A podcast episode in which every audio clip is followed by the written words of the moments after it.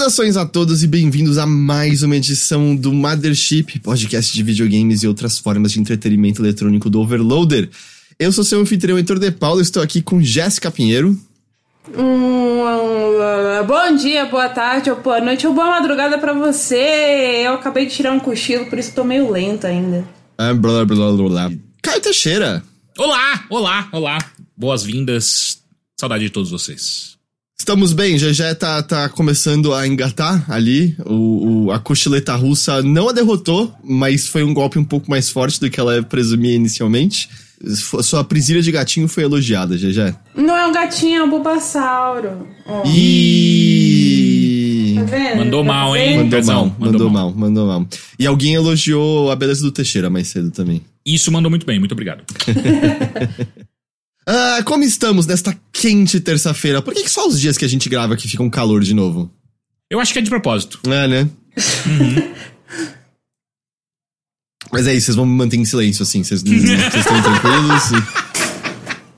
Eu queria ver como você ia lidar com isso, mas eu tô bem, eu tô bem. Eu, ontem a gente fez uma live um pouco mais longa, né? Três horas e meia, quase. E. Caralho. Mas eu, eu, eu tava muito na pegada já, tipo, eu quero acabar essa live já na, no, no, corredor do último boss, sabe? Não foi, não foi nesse nível, mas conseguimos evoluir bastante. Mas eu tô bem. Eu, eu acho que é uma coisa que muitas pessoas, hum, como eu, que gostam de Lies of P concordam. Ele é um pouco mais longo do que ele precisava ser. Uhum, é, tem, uhum. um, tem, um, tem umas horas que é meio. Ok, ok. Dava pra isso aqui ser um tiquinho mais resumido, assim. Mas é, agora você já tá chegando nos finalmente. Agora falta. Pera, ele é o quê? Ele é o quê? Um pouco mais longo do que ele precisava ser. Ah, longo, tá. É. Tipo, dura um pouquinho mais. Eu sei lá, eu acho que dava pra ser um tiquinho mais curto, sabe? Com certeza. Okay. Seguinte, estamos nessa semana aqui agora com mais, né, coisas grandes aí pra, pra chegar. Semana passada teve Sonic, teve Homem-Aranha, teve Mario. A gente tá aqui para falar de alguns deles. Eu já adianto, nenhum dos três aqui jogou Homem-Aranha ainda, né? Não. Muito caro, 350 pau, velho. Caralho. Eu joguei 5 minutos no evento de lançamento. Conta. Não, conta assim, pra marcar na caixinha. Joguei. Eu vou dizer, meu plano era comprar mas aí chegou uma outra coisa que eu queria mais, e aí eu, aí eu fico para depois, o, o Homem-Aranha. Mas eu já adianto essas coisas aqui.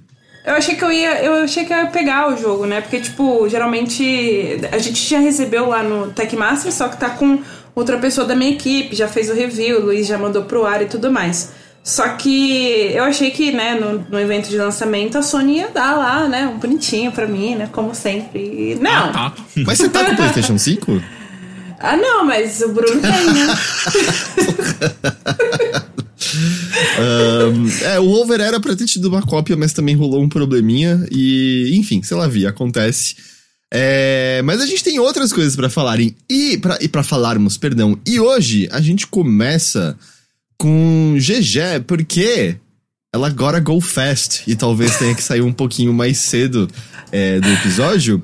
Mas tudo bem, é apropriado, porque ela vai falar pra gente do novo Sonic. Como assim apropriado? É pra eu falar e cair fora? É porque Não, é, é porque Sonic? o Sonic é, porque o Você Sonic tá me é rápido. porque é Sonic? Você vai falar de Mario e a gente vai ter um clássico episódio Nintendo versus Sega aqui? Clássico? eu, vou ser muito honesto. Eu conheço pessoas que, né, estão se divertindo com o Sonic Superstars.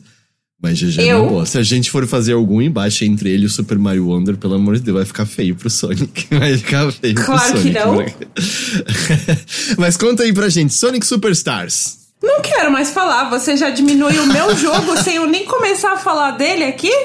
Aí, você falou desprezou? pra ela ir tão rápido que ela tá indo tão rápido que ela nem é, ia falar. É verdade, Desprezou acabou. o jogo, assim, nem quis ouvir o que, que eu tenho pra falar sobre ele. Falou então, que ah, não, vai ficar feio. Pera lá, duas coisas completamente diferentes. Desprezei o jogo? Sim, é Sonic. Mas não quero ah. ouvir você falar. Mentira, não, eu quero ouvir você falar, entendeu? Essas duas coisas não são mutuamente excludentes, entendeu? Aham. Uh -huh. É isso. Conta pra gente, Sonic Superstars. Bom, vamos lá, né? Assim, independente do Heitor, que não, não, nem jogou e já tá, né, falando Joguei mal aí duas do jogo. fases. Jogou nada. Nada. Joguei duas fases. É Isso nada, não é nada. é nada. Eu concordo Isso não é é nada. nada. Mas, eu posso marcar na caixinha que nem você do Homem-Aranha. Mas não significa nada. Clima porque, tenso assim, entre os brothers, hein? Clima brother entre os tensos, né? Mas é. Heitor clubista demais, vocês estão vendo, né? Vamos lá, Sonic Superstars, é, eu consigo resumir ele de uma forma em que talvez acho que a SEGA agora acertou a direção, que eu digo assim, é tanto de jogabilidade quanto visualmente, artisticamente e tudo mais, que eles podem agora direcionar a série do Sonic gordinho, né, que é o Sonic clássico. Porque a gente tem já o Sonic moderno, né, que é sempre aquilo tudo em 3D. O último que a gente teve dele, inclusive, foi o Frontiers, né? E, enfim, saiu. Foi ano passado, né? Que Frontier saiu? Foi, foi, né? no final do ano passado. É, verdade, final do ano passado.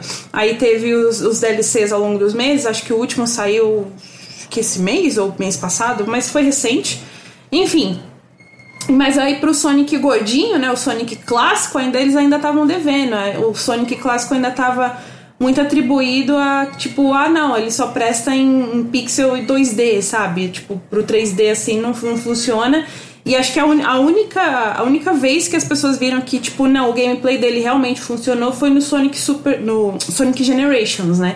Que aí você tinha lá o Sonic moderno e tinha o clássico juntos, e aí ficava alternando ali a jogabilidade.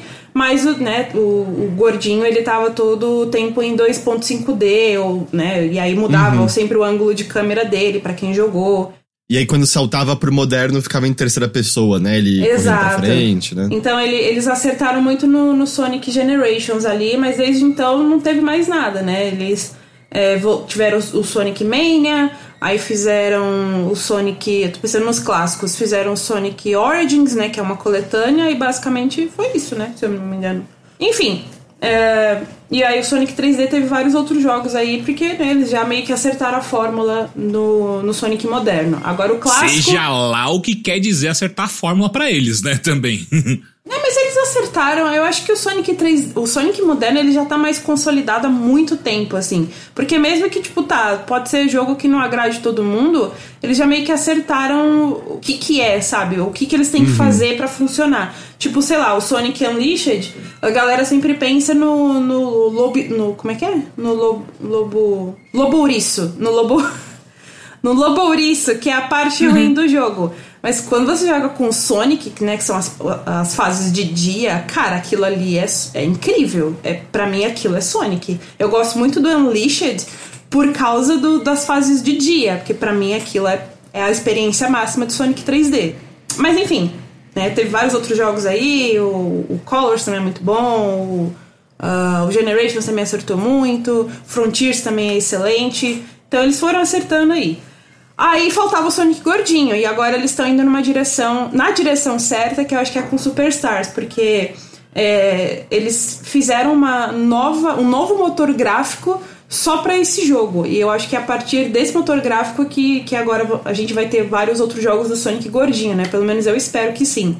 E esse novo motor gráfico que eles, que eles criaram, ele é bem parecido com a Retro Engine que eles usaram no Sonic Mania, mas é, ele é feito para assets 3D, né?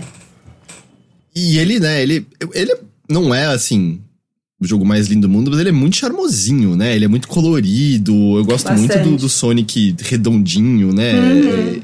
E bom, bom saber que esse é o controle, porque o maluco do. Como é o nome dele? É o, é Whitehead, não é? Chris Whitehead, é isso? Christian, Christian Whitehead, isso. É, que é o cara que arrumou os controles de Sonic pra SEGA, basicamente, não é? Basicamente foi, né? Ele, ele fez os portes né, do- dos jogos clássicos para celular. Aí ele criou essa engine que é perfeita, que é a Retro Engine. E aí a SEGA foi lá e tipo, chamou ele para fazer o Sonic Mania, basicamente, ele e a Red Cannon. E aí, beleza, né? Eles, eles não ficaram com a engine, mas assim, o Christian, o Christian e a Red Cannon meio que colocaram a SEGA na direção certa, assim. Eles cagaram no Sonic Origins? Sim. Mas acho que agora eles estão de novo na, na direção certa, sabe?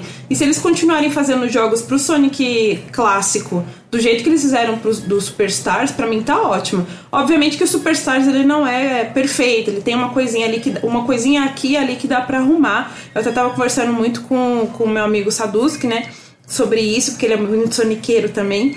E aí a gente tava falando muito sobre alguns detalhes, tipo, pô, aqui eu acho que faltava, sei lá, um, não um tutorial, mas sabe, um, um, uma apresentação das mecânicas melhores uhum. aqui e ali. Que eu acho que é algo que eles conseguem até consertar se lançarem uma versão sei lá, vou chutar um nome, tá? Superstars Plus, né? Que agora hum. a SEGA tem isso, né? Eles lançam o jogo e aí depois de um ano eles vêm com a versão Plus do jogo, né? Que nem põe mais uns personagens com... para se jogar, põe uns Mas, Exato, eles fizeram né? isso com o Sonic Man, né? Com o Sonic Origins, né? Então todos os os clássicos, o Sonic clássico deles está tendo essa. Ah, não, vamos lançar uma nova versão aqui depois de um ano, que é o Plus, né? Então, uhum. super dá para eles arrumarem essas coisinhas assim pequenas nessa versão, suposta versão Plus que eu tô especulando aqui. Aliás, eu não, né? Acho que a comunidade inteira de Sonic tá especulando que vai ter. Me acho que. Eu não sei quantas pessoas lembram, eu acho que eu lembro porque foi traumático, né? Mas uhum. assim, é, é, muito distante também do que a gente já teve com aquela física cagada num Sonic 4 da vida, sabe? Por exemplo, que é tipo, esse jogo ele, ele, ele funciona como Sonic, né? Você não sente o Sonic ruim correndo, ficando preso. Não, eu acho ele que ele não, não, ele não só você não sente a física ruim, enfim, aquele, aquele esquisito, como eu acho que o Superstars é o verdadeiro Sonic 4. Uhum. Tipo, não é meme nem nada, assim. Ele, ele, você pode 100% desconsiderar que existiu um Sonic 4 na, na assim, na vida e só ir direto do, do Sonic 3 Knuckles. Se você quiser emendar, tipo, bonitinho, termina o 3 Knuckles e vai pro Superstars. Ele é o 4. Caralho. Fortes é afirmações. E aí, uma coisa, dá pra nele usar Sonic, Tails, Knuckles e Amy, certo? Isso, agora tem os quatro personagens, é, todos eles são jogáveis desde o início. E aí você pode alterar entre eles o quanto você quiser. Porque meio que funciona assim, você começa o game, tem, escolhe o seu, seu slot de save, né? Uhum. E dentro desse save, você tem é, o mapa mundi interativo, né? Que é meio que uma herança que eles trouxeram do Sonic Origins. Você pode navegar ali no mapa mundi e tudo mais, é bem bonitinho. É, e conforme você vai avançando as fases, mais, mais o mapa mundi vai se expandindo, né? Porque ele vai mostrando cada fase, tem os numerozinhos ali. É, é bem fofo, é bem, bem cuidadoso, assim, sabe? E aí, a qualquer momento, sei lá, tá tudo bem, você passou ali a Bridge Zone, que é a primeira fase, passou os dois atos dela, foi pro, pra segundo, pro segundo cenário ali. Ah, cansei de jogar com Sonic, quero ver como tá com o Tails. É só você voltar na tela do mapa mundi, apertar o botão de selecionar personagem e trocou. E é, assim, continua tudo a mesma coisa, sabe? Progresso. Se você pegou uma esmeralda com o Sonic lá na primeira fase, vai manter com o Tails na segunda. E ah, é, é tá. é, bem, é bem contínuo, assim, sabe? Ele só colocou pra, tipo, ah, não, quero mudar só o personagem, mas a experiência continua a mesma. Isso eu achei bem legal que eles fizeram. E eles têm os poderes diferentes? O Knuckles é, plana, o Tails voa e tal? Ou, ou não chega a ter diferença dos personagens? As habilidades clássicas deles, né? O Sonic ele é muito rápido mesmo, tipo, ele tá quase equiparável ao Sonic clássico do Generations. Vocês já viram speedrun do Sonic Generations com Sonic clássico? Ele é realmente muito rápido. E você não vê ele na tela. É de verdade, você fica meio zonzo, porque ele é muito rápido. E esse do do Superstars, ele é quase esse Sonic muito rápido, assim, do Generation, sabe? Ele é bem rápido mesmo, ele tem o Homing Attack, né, que é uma técnica clássica do Sonic. Aí o Tails, ele pode voar por causa das caudas, então você consegue alcançar é, superfícies, né, que estão muito altas, etc. Consegue até pular algumas partes das fases com o Tails por conta disso. É, o Knuckles tem a habilidade clássica dele de escalar e de planar, né? Ele não voa, ele só plana. A Amy, pra mim, acho que é a mais não só foi a mais divertida de jogar, eu também eu gostei muito de jogar com ela. Eu joguei, sei lá, acho que 80% da campanha eu joguei com ela, porque ela é quebrada. Por quê? E ela, é, porque assim, ela tem, ela é a única personagem que tem um pulo duplo. E hum. ao mesmo tempo que ela tem um pulo duplo, já no primeiro pulo dela, ela saca o martelo dela, né? Ela tem um martelo para bater nos inimigos, tudo mais. E nesse primeiro pulo ela já saca o, o martelo dela e esse martelo ele meio que cria uma, um, um, escudo ao redor dela. Então, tipo, se você pular normalmente com a Amy, você já meio que acerta os inimigos no ar porque o martelo tá ao redor dela, né? Tá, tá tipo protegendo ela. Mas ele ainda tem um pulo duplo mesmo assim. Então, tipo, você pode acertar o inimigo pulando normal, aí você mata o inimigo, dá um pulo duplo. Enfim, ela é quebrada por conta desse martelo e do pulo duplo, entendeu? Entendi. É, eu tava perguntando as habilidades até para entender assim se tem. Eu acho que o Mania tinha um pouco isso, né? De ah, tem pedaços tinha. da fase que você vai conseguir uhum. só alcançar mais com esse personagem, e esse aqui vai ser mais propício para esse, se o Superstars ele tá brincando com isso de alguma maneira. Porque o Sonic tem isso, né? As fases têm muitos caminhos, né, normalmente. Tem. Tem bastante, tem, tem plataforma para quem gosta de plataforma, dá para você fazer, se você achar o caminho certo, dá para você fazer só corrida com o Sonic, dá pra você só... Dá pra você jogar de todos os jeitos com todos os personagens. Pelo menos a primeira metade das fases eu acho que dá pra você fazer isso, porque a minha impressão é que a metade final dele ele já fica mais plataforma. Hum. Mas assim, uh, todos eles têm essas habilidades padrões, né? Todos eles têm essas, essas habilidades padrões. Só que aí o grande chamariz dessa, do, do Superstars é que as esmeraldas do caos agora elas têm um propósito além de você coletar elas e virar o Super Sonic. Então, tipo, você cada uma delas que você coleta tem um poder diferente. E aí você pode usar elas ao longo das fases para qualquer coisa, assim, sabe? Por exemplo, tem uma da tem uma que, que é da Esmeralda Azul, que ela chama Avatar. E aí, quando você ativa esse poder da, dessa Esmeralda, ele cria. O seu personagem ele vai criar várias cópias de si mesma que vão ficar atacando ali na, no, na, na parte da fase que você tá por meio minuto, eu acho. E aí, tipo, isso oh, quebra muito. tempo. É, não, sei se é meio minuto, mas ele dura bem, assim. Uhum. E, cara, quebra muitos bosses, sabe? O chefe final, eu quebrei muito com essa habilidade. Queijei ele com essa habilidade sem dó. É, aí tem o poder da Esmeralda Roxa, que, tipo, deixa você ver é, plataformas escondidas, aí você consegue acessar é, lugares que, é, que normalmente, sei lá, você não veria com o Sonic. Ele mostra pra você essas plataformas por um tempo limitado, aí você vai pulando nelas. Ela mostra até, às vezes, anéis dourados escondidos também. Então, tipo, é bem legal de usar. Tem a da água, né? Que eles já tinham mostrado até acho que no trailer de, de anúncio. Ah, é verdade, é. Que o seu, é, o seu personagem ele fica. Ele vira, tem, adquire uma forma de água. E aí você pode, tipo, se fundir assim com cachoeiras ou outras correntes de água. E aí você usa isso para você alcançar onde você quiser, sabe? Uhum. É, é, bem legal esses poderes. E aí tem esses poderes quebrados, que também é, é, acho que é uma coisa que eles talvez é, arrumem na suposta versão Plus, porque é só quebrado. Eu juro pra vocês, tem dois poderes específicos que eu usei no chefe final, e o chefe final é difícil, e eu fiquei tipo, muito tempo nele. E aí eu falei, tá, eu vou começar a usar os poderes das esmeraldas, né? Porque eu tava, tipo, jogando como se fosse um, jo um jogo clássico de Sonic, assim. Eu não tava usando os poderes das esmeraldas quando eu cheguei no chefe final. Eu falei, cara, tô cansada de morrer, eu tô quase desistindo, vou começar a usar os poderes das esmeraldas para ver o que, que, pode me ajudar aqui. Nossa, eu queijei ele, ele não durou dois minutos. eu, vi, eu vi algumas pessoas falando de alguns confrontos de chefe que meio complicados, né? De... E eu também. É porque ele tem uma mudança, né? Que. Sonic, normalmente, chefes têm pouquíssimos frames de invulnerabilidade, né? Tem uhum. muitos que você pode ficar, tipo, quicando, tanto que. Sei lá, eu lembro de no 2 Os é clássicos são assim, basicamente vai você lá, Tails, tá ligado? Deixa eu ficar seguro aqui. E é. esse não, né? Ele é bate uma vez, tem que esperar um tempinho para poder bater de novo no chefe, né? Sim. Muda bastante o ritmo da. Ele tem. Todos os chefes né? agora têm um. Tanto o chefe quanto, quanto mid, mid boss, né? Que é os de metade de fase assim, eles têm um frame de segurança. Então, tipo, quando você bate neles, eles automaticamente já se defendem e aí, mesmo que você acerte ainda assim uma área vulnerável deles, esse, esse dano não vai contar, porque é o frame de invencibilidade deles.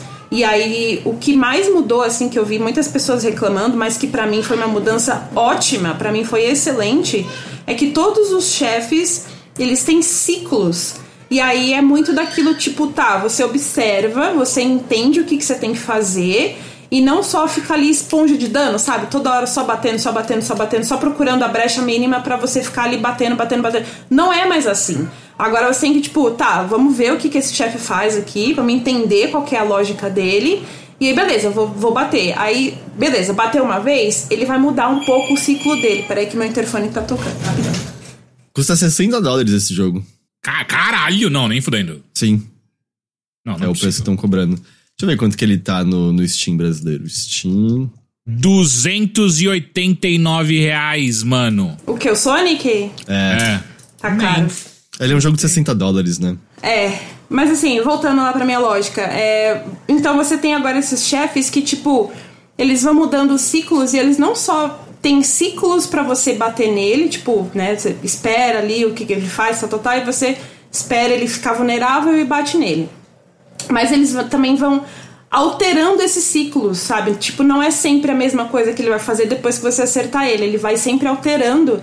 E aí ele vai, tipo, sei lá, mostrando novas habilidades. Ele vai, sei lá, colocar uma carga de eletricidade nele. Então você tem que esperar realmente o, né, o, ele ficar. Esperar um pouquinho mais pra ele ficar vulnerável, pra bater nele. Então tem isso. Agora, pra mim é ótimo, porque eu detesto esponja de dano. E poder, assim, observar, entender e, sabe, tá, esse aqui eu posso fazer assim, aquele eu posso, sei lá, usar tal poder que fica mais fácil. Pra mim, essa mudança foi excelente. Aí, mas eu vi muita gente que não gostou disso.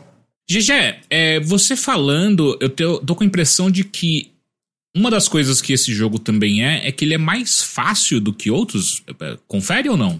Por conta desses poderes, por conta da, da- da- das gemas do caos, não? Zero por, eu discordo 100%.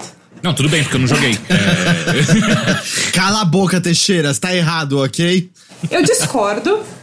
Ah, eu achei ele não difícil, mas mais desafiador do que a média de Sonic permite.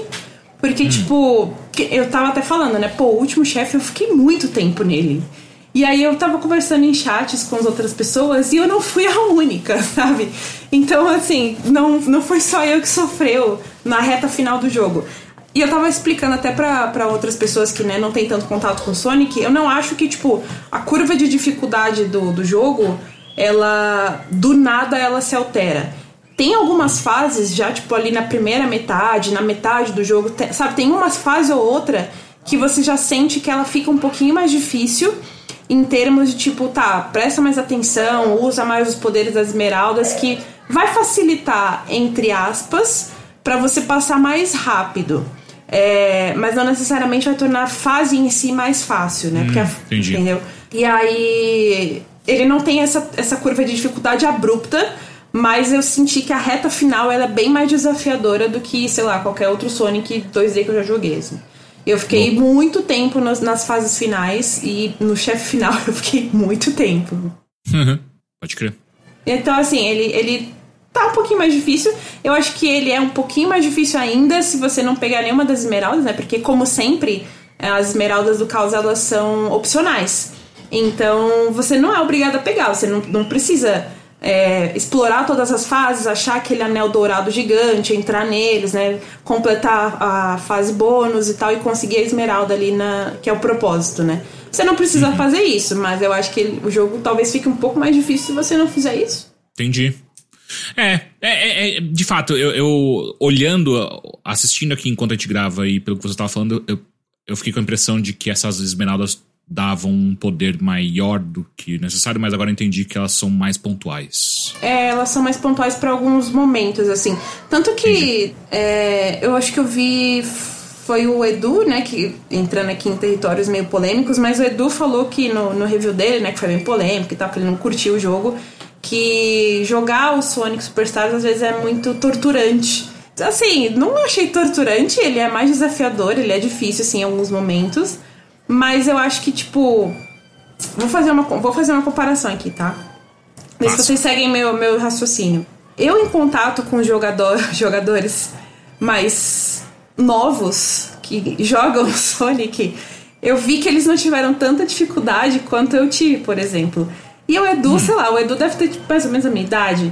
Então, eu, sabe, eu fiquei com a impressão de que, tipo, cara, será que, tipo, eu tô ficando mais velha aí por tabela, tô ficando mais ruim em videogames? Eu acho que talvez o Edu Sim. tenha sofrido a mesma coisa. Sim, já tô achou- afirmando já. Sim.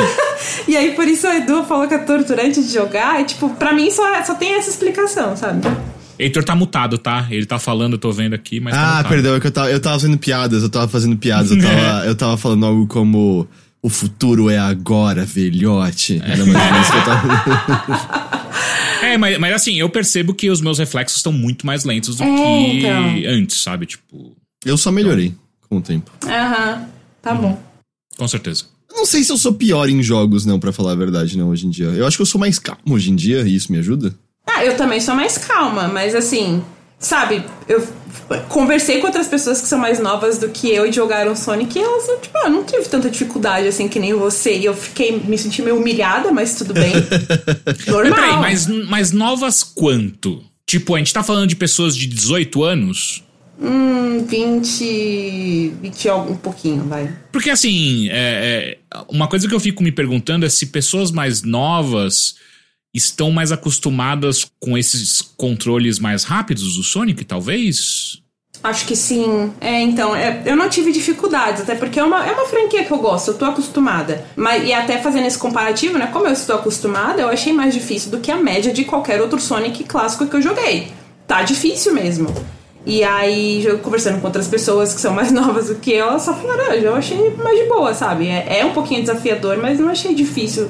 E elas, obviamente, não passaram três horas no chefe final, tipo eu.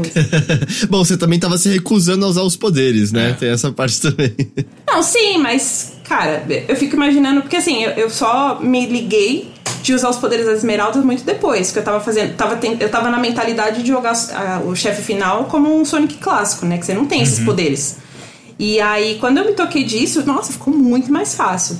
Mas assim, eu fico imaginando que, tipo, sei lá, se a pessoa. Ah, vou fazer uma run aqui sem pegar as esmeraldas. Como vai ser isso, sabe? Mas é isso. É, vocês têm alguma pergunta sobre? Acho que é que, eu falei, eu joguei pouquinho, eu vi fase e eu também não sou nenhum. Eu não consigo comparar Sonic dessa maneira, sabe? Eu joguei pontualmente alguns, mas. E, e juro que não sou eu querendo fazer uma comparaçãozinha, né? Nintendo versus Sega, até porque, pelo amor de Deus, né? Isso não é mais uma rivalidade a. Sim, é muito Se é tempo. rivalidade, a gente já sabe quem ganhou. É, obviamente. Sonic, mas- né? Óbvio. É, Sim. com certeza, é. Uhum. Mas é que a impressão que eu tive, sabe, é que é difícil não ver, assim, a semana. Vou já falar daqui a pouquinho de Mario Wonder, mas, tipo, ficar, né, é muito surpreso que Mario Wonder parece meio. Caramba, existem muitas ideias novas que a Nintendo tinha pra fazer no Mario 2D, né? Que eu acho que a grande coisa do New Super Mario Bros. é que tinha novas ideias pontuais, depois ficou meio calcado no, tipo, tem multiplayer, sabe? E ficou por isso. E aí a impressão que eu tenho do que eu vi de Sonic Superstars é que ele parece que ele tá mais perto do que seria um New Super Mario Bros. Porque a impressão que eu tive é meio. Ah, são as ideias de sempre do Sonic de novo, sabe? Tem de novo a, a fase meio pinball, tem de novo a fase que tem que ficar embaixo d'água atrás de oxigênio e tudo mais. E não sei, parece que são as mesmas ideias de sempre de novo, foi a impressão que eu tive. Você entende o que eu quero dizer? Sem querer diminuir o jogo, mas. Não, eu entendo, mas ele dá essa impressão, acho que na superfície, porque Hum. se você tem, acho que um, um mínimo de conhecimento de alguns outros jogos da franquia. Descu- e- desculpa, Toma Desculpa. essa aí, de graça! Só pra ficar ligeiro. Não, porque assim, por Se exemplo, você o tivesse Heitor. um mínimo de conhecimento, você não falaria uma Porra, merda desse cara. tamanho, Não, ok? Ok. Toma. Deixa eu falar, não, Receba. calma. O Heitor, Não, ele não tem... abre mais a boca pra falar de Mas- Sonic, é que o mas o Sonic Heitor- venceu, venceu.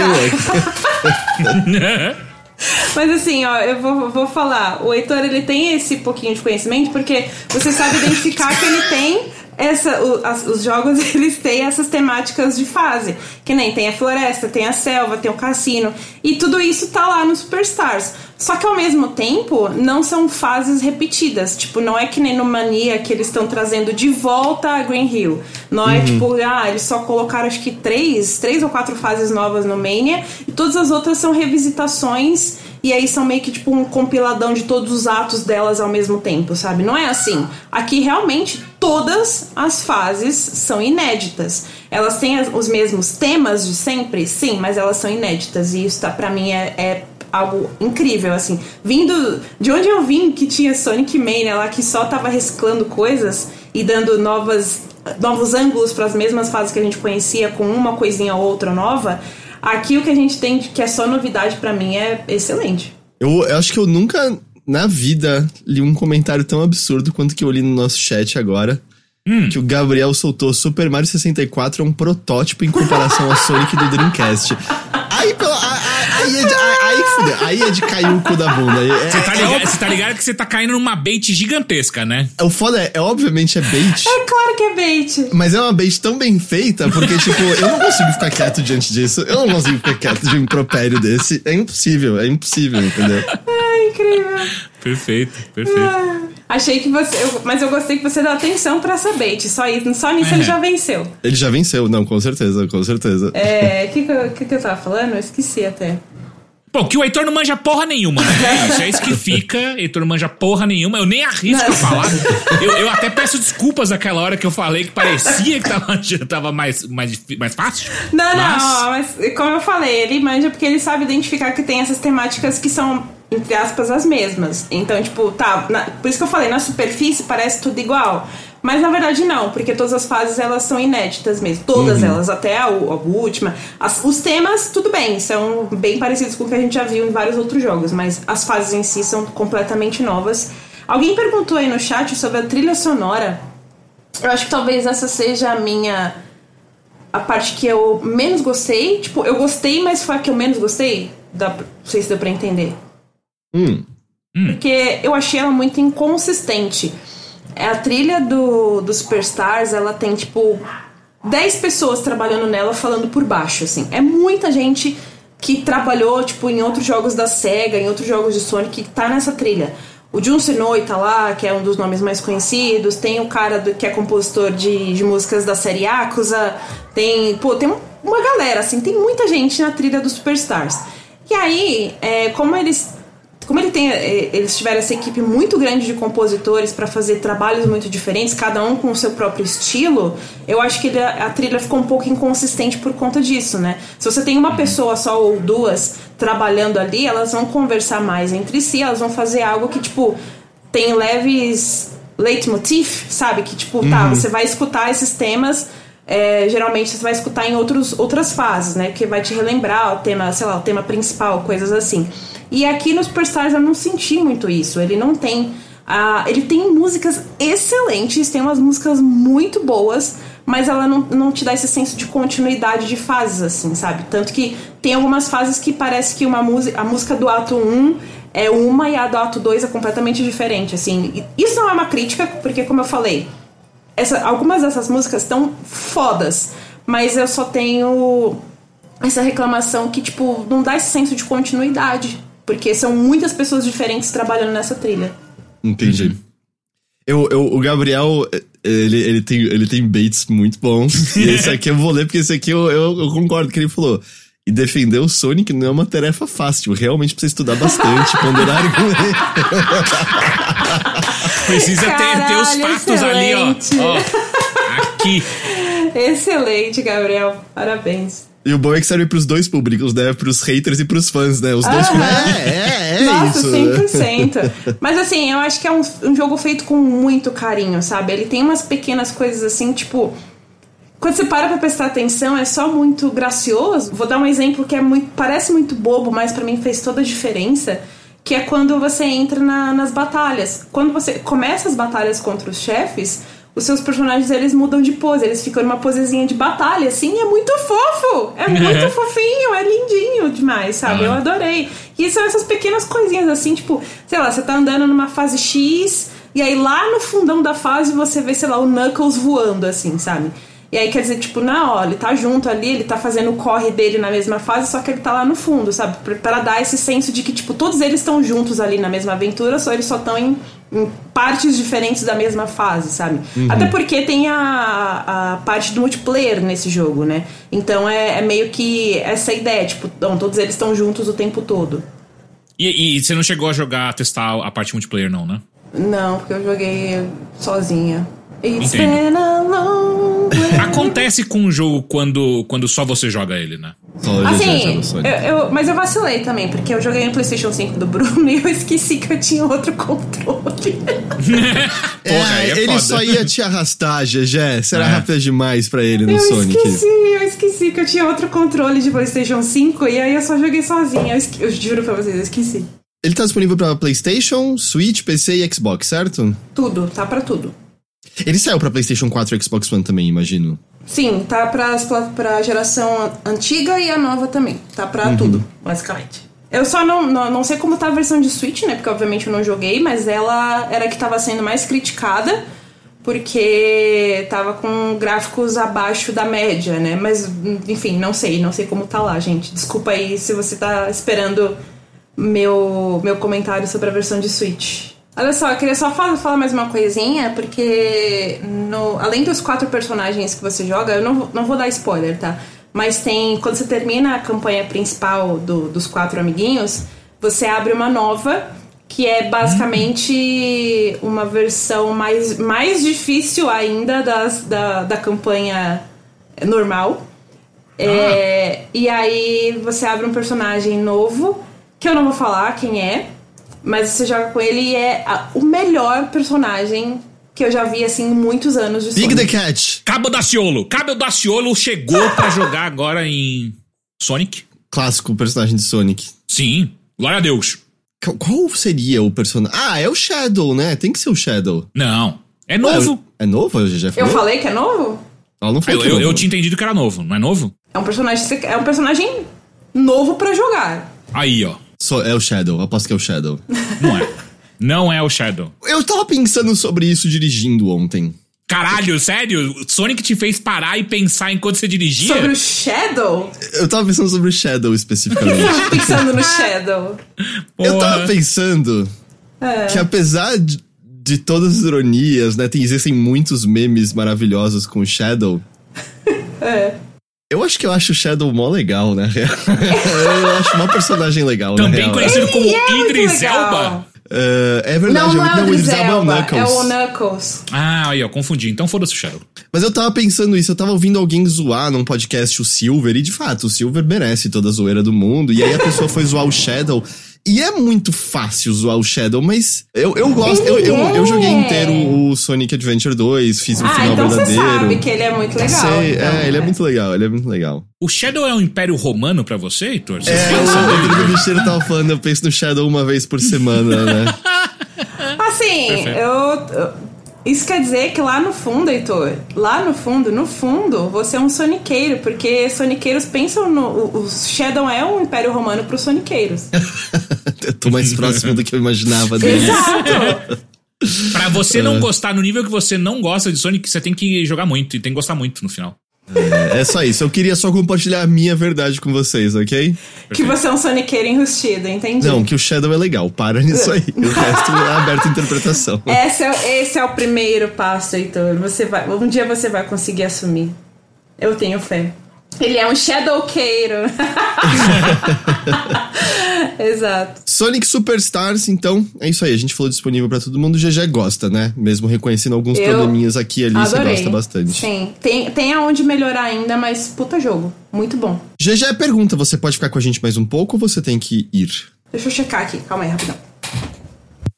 Ela teve que checar fora, fora do quarto. Eu achei que ela ia abrir uma agenda. Vocês já viram o chip do Shrek com o Shadow, Shreddle? Já vi, já vi, já vi. E já vi, inclusive, uma vez uma imagem que era o Shrek grávido do Sonic. E Era? dentro era o Shadow, se eu não me engano. Ah, é? Essa daí eu acho que eu nunca vi. Já vi o Sonic. Eu já vi muito Vor de Sonic sem querer. Eu, eu sempre esqueço o que que é. Vor é quando ele é gigante, é isso? Vor é quando você é devorado vivo. Ah, sim. E, e normalmente Do a- as Sonic? É, tem Vor de Sonic, e normalmente tem um lance. Eu, eu acho que tem um quê sexual, né? Mas as histórias de Vor envolvem pessoas se sentindo muito confortáveis e felizes de estarem sendo digeridas vivas. Mas peraí. É, é mordida a mordida ou é, ou é tipo engole? Não, não, é engolido inteiro e aí a pessoa fica com um barrigão com a pessoa dentro. Ah, tá. Não, então agora eu entendo por que, que as pessoas se sentem mais confortáveis. N- não que eu concorde, mas beleza. Alô? Oi? Aê. Aí. Vamos continuar, bora, bora. Então, a gente parte agora pra Caio Teixeira, que jogou Ghost Runner 2, é isso? Exatamente. Ghost Runner 2. Você gosta do primeiro? Cara, eu, eu gosto. Eu acho que o que ele tenta fazer ali são coisas interessantes pro estilo que ele tá tentando atingir ali, que é um FPS de velocidade, quase de plataforma, assim. Lembra um pouco de Mirror's Edge, sabe? Então, eu acho muito legal. Só que eu não terminei o primeiro, porque eu confesso que começou a ficar meio repetitivo. é, é, ali pela metade do jogo, eu falei, ah, cara, é, é, tem outras coisas pra jogar. E vou fazer outras coisas. E aí chega Ghost Runner 2, O Ghost Runner 2, ele solidifica a minha opinião sobre, inclusive, o primeiro, que é. Não é para mim. Porém, eu admiro bastante o que o jogo tá fazendo e eu acho muito interessante, ainda mais o 2, uh, ah, como eles evoluíram para esse novo título da franquia, né? Em questões de história, cara, tanto no 1 quanto no 2 é a história mais clichê que você já conhece, ainda mais nesses jogos que tendem a ser mais sérios, entre aspas, né? Que vão para esse lado mais de. Não, não, não, não é uma grande piada. Então aí eles ficam. É, é, o rolê de você ser um assassino que foi criado por uma, por uma corporação, então é um bagulho meio. Hitman? É, meio capital. É meio é, cyberpunk. Você foi, você foi criado por uma. Uma, uma corporação. É, uma Zaibatsu, nessa acho que chama Dharma, agora eu não lembro. Que também é um nome super normal, né?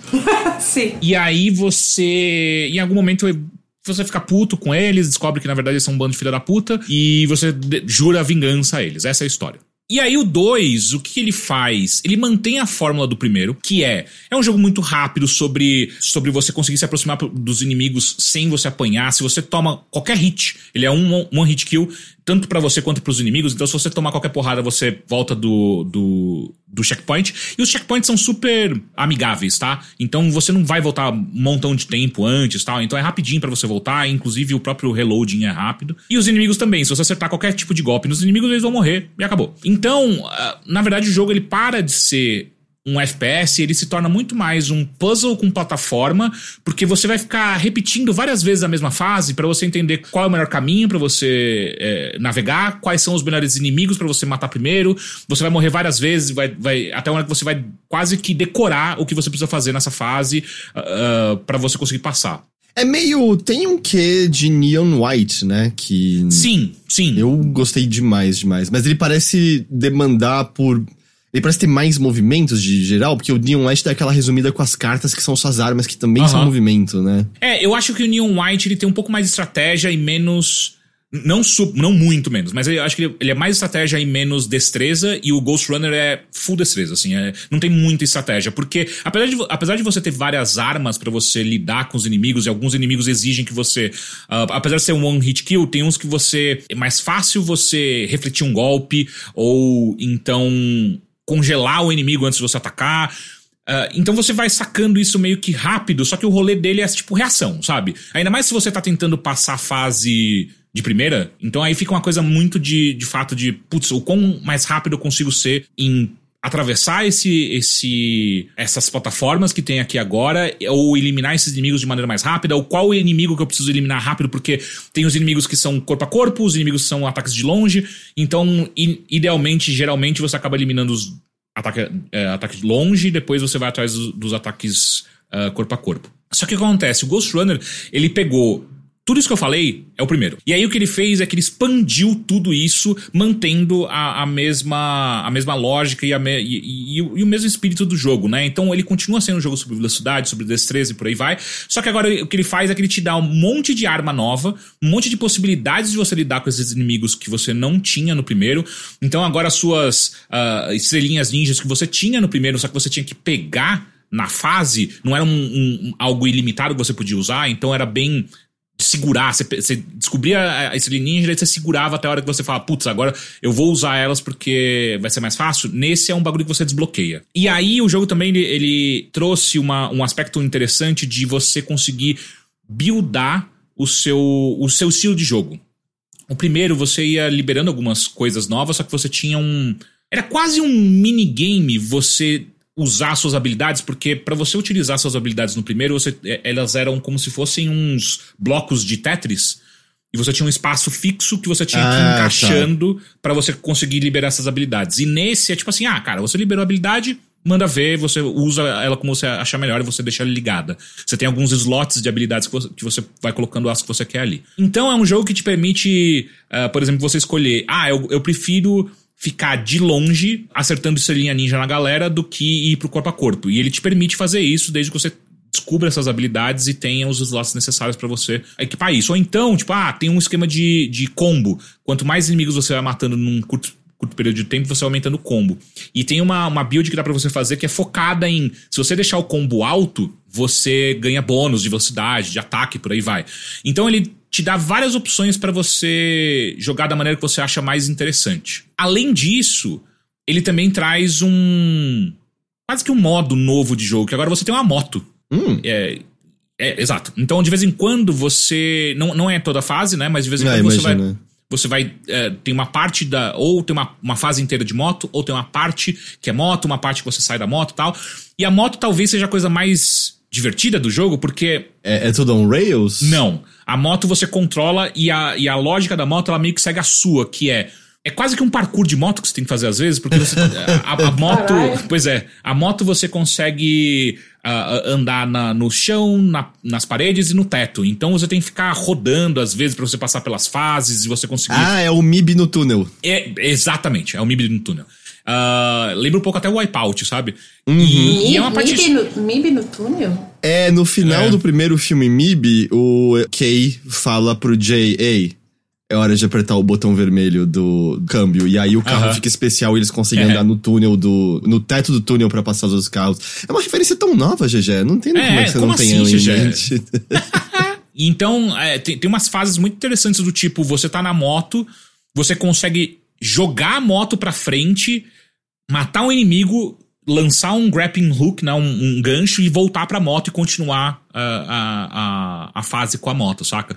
Então ele te dá uma. É um jogo que é muito dinâmico, muito, muito, muito. Ele tá o tempo inteiro te instigando a você descobrir novas maneiras de você tanto fazer a travessia das fases quanto combater os inimigos. Então, essas coisas todas são muito interessantes Pra quem gosta. Eu não tenho mais, eu acho. E aí, até ecoando o que a gente conversou um pouco antes, já. Eu acho que eu não tenho mais idade pra isso, por exemplo, pra Ghost Runner. Porque ele exige uma destreza e uma velocidade de reação que não é mais o meu rolê, saca? Tipo, eu não tô mais afim de. ah, um exemplo: você chega numa fase, você não conhece ela ainda, e aí tem três inimigos atirando em você. Lembrando que um hit você morre. Então tem três inimigos atirando em você de longe. Aí tem você enxerga mais outros dois inimigos no chão que estão vindo na sua direção. Além disso, você tem que. É, para você chegar até esses inimigos, você tem que passar por um. por várias plataformas, e aí você tem que usar seu gancho. Tem um dash que você para o tempo pra você conseguir dar um dash. Além disso. E aí, e aí, beleza. E aí você chegou nessa fase, você entrou nela, você já vai meio que às vezes. Se você não ficar muito esperto, se você tentar parar um pouco pra você pensar o que você quer fazer antes de você sair correndo, você toma um tiro. Beleza, começa de novo. Aí, tá, então agora eu não posso ficar parado porque um filho da puta vai atirar em mim. Aí você começa a correr, só que se você entrar na fase, às vezes, pelo. Não é nem o lado errado, mas um lado que não é tão otimizado assim, você foi por uma- pela plataforma da direita.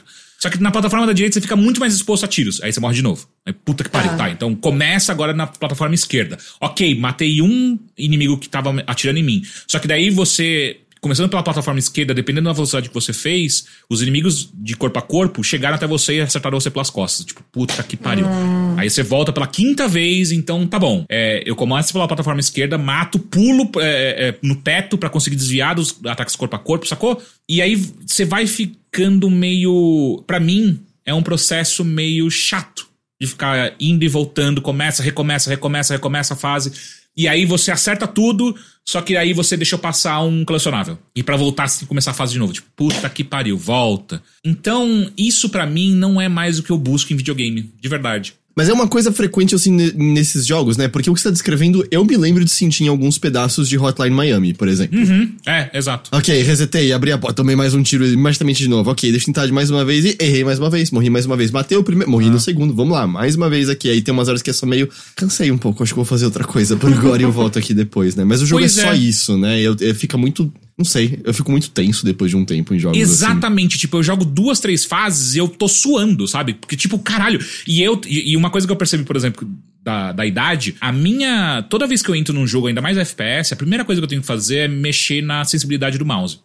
E eu tenho que diminuir ela, tenho que deixar mais lento. E esse jogo, o que ele tá pedindo pra mim é, tipo, beleza, diminui sua, sua sensibilidade. Agora você tem que pegar o seu mouse e rodar ele pela mesa pra você conseguir rodar rápido com o seu personagem e entender o que tá acontecendo à sua volta, sabe? Tipo, conseguir se defender dos inimigos, enfim. Então, putz, cara, é um jogo que eu consigo achar lindo, super legal. Com ideias muito interessantes para esse estilo de jogo e, e no final ele tudo que ele se propõe a fazer eles fazem muito bem feito. Uh, até a história que não é muito meu rolê, ela tá ali, ela serve bem como gancho para você querer ir de uma fase para outra, saca? Uhum. Tem elementos RPG que geralmente eu gosto também, então você ir abrindo habilidades novas e montando sua própria build é uma coisa que eu gosto. A FPS de corpo a corpo também é uma coisa que eu acho divertida e geralmente eu gosto muito. Só que ele junta tudo isso de uma maneira tão intensa e exigindo uma, uma velocidade de reação tão alta, e a punição é tão alta também que é tipo, cara, você tomou um golpe, você morreu. Acabou. Não tem, não tem papo. Que eu, eu. Putz, eu não consigo curtir o jogo. Eu fico muito tenso, como você bem falou, fico cansado e eu acabo me tirando do jogo, isso, saca? Uhum. Mas, uhum. porra, lindíssimo jogo, sabe? Porra, muito foda. Só não é para mim. Depois que você sacou uma fase e tal, quanto tempo ela demora, mais ou menos? Dois minutos. Dois minutos, tá. Dois, três minutos. Caralho, assim. mas tem muitas fases? Tem, tem bastante fase. E, mas foi o que eu falei, né? Tipo, é dois minutos se você entendeu a fase, você vai lá e mata todo mundo e passa a fase da maneira que, que você deveria fazer. Se você. E aí o que acontece é quando você chega numa fase, o que eu tava. A minha experiência é, é dois minutos. Só que eu fiz esses dois minutos, tipo, dez vezes. Uhum, então a fase vira 20 minutos. Fácil, sabe? E aí, é 20 minutos você vem na mesma fase, os mesmos inimigos, e aí, tipo. E aí você começa a ficar frustrado, então você começa a errar coisas que você já não errava antes, e é bem a minha cara de ficar puto, né? Então aí eu começo a errar cada vez mais, e aí a fase que tava, tipo, eu tava quase passando, começa a ficar cada vez mais difícil. Aí eu tenho que parar de jogar, respirar. Então, tipo, total não é não é feito pro Teixeira, é anti-Teixeira esse, esse jogo. Mas para quem, é. quem curte esse tipo de, de experiência, eu acho que Ghost Runner 2 é tipo um, um supra-sumo desse estilo de jogo, sabe? Tipo, ele tudo que ele se propôs, ele tá muito legal, muito bem feito, muito interessante, gostoso, os controles são fluidos, você saca tudo muito rápido, mas não é para mim.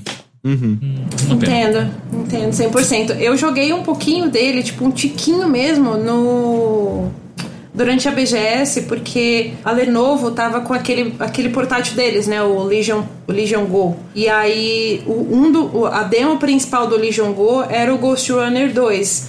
E aí eu joguei, sei lá, uns 15 minutos desse jogo e eu fiquei muito frustrada com esse jogo, tá? muito é. frustrada. Porque é isso, eu acho que talvez se ele tiver. Ia mudar muito o jogo, né? Mas uma coisa que talvez me deixasse mais tranquilo com esse jogo é se eu puder. Se tivesse, sei lá, um escudo. Que você toma um dano e pode até ter algum inimigo que te dá um hit kill, mas que o escudo te dá a chance de você tomar um ou dois duas porradas antes. Porque, como é tão. A punição é tão grande, né? Tá certo que é rápido, tá? É muito rápido mesmo de você dar um reload no seu último checkpoint. Mas como é uma punição tão grave, às vezes você percebe que você morre umas três, quatro vezes só para aprender a fase.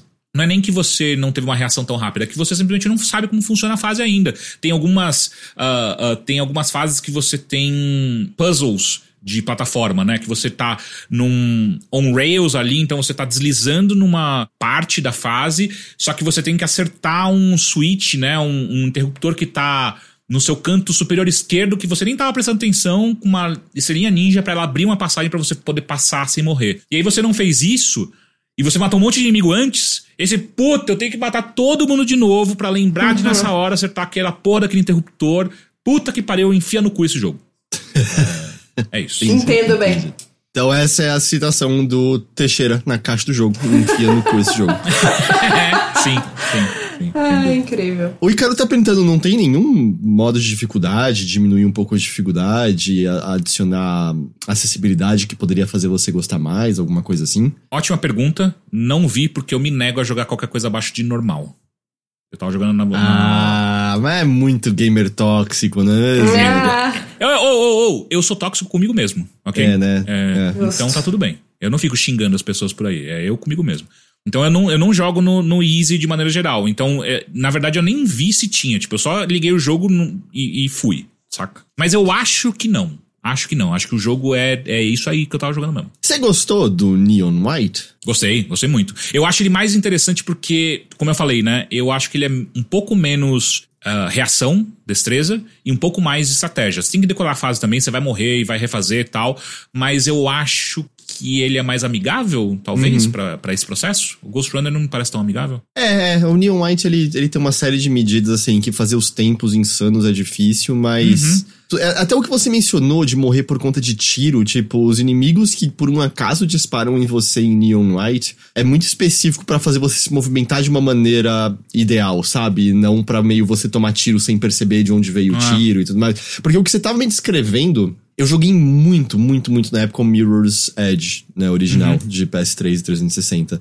E uma coisa que justamente era eu sentia um pouquinho de frustração nele era quando eu tava tentando fazer as fases de maneira mais ideal, fazer em menor tempo. Na época eu tava tentando caçar uns troféus e tal. E tinha essa inconstância, sabe? De fiz o um movimento perfeito, corri por aqui, ah, os caras estão metralhando. E é. e é. meio desviar disso ou não é, é um rolar de dados, sabe? Tem vezes que você ia ser acertado e ia te ferrar, tem vezes que você ia passar reto. E isso isso torna um pouquinho complicado, eu sinto, né? Essa incerteza ah. na, na cada é, tentativa é. nova. Uma coisa nova que eu acho que eu esqueci de comentar de maneira mais clara, uma coisa nova que tem no Ghost Runner 2 que não tinha no primeiro é que agora você tem uma barra de estamina que ela permite você fazer algumas coisas com ela, que vão desde você dar o de, você diminui a velocidade do tempo, né? Então se, todo mundo fica em câmera lenta, você fica rápido, então você consegue dar um dash, então você consegue desviar de golpes ou de tiros nisso daí. Você pode até usar para travessia, inclusive isso. Mas também agora você pode ficar segurando esse botão enquanto inimigos estão atirando contra você que você desvia esses, esses tiros, você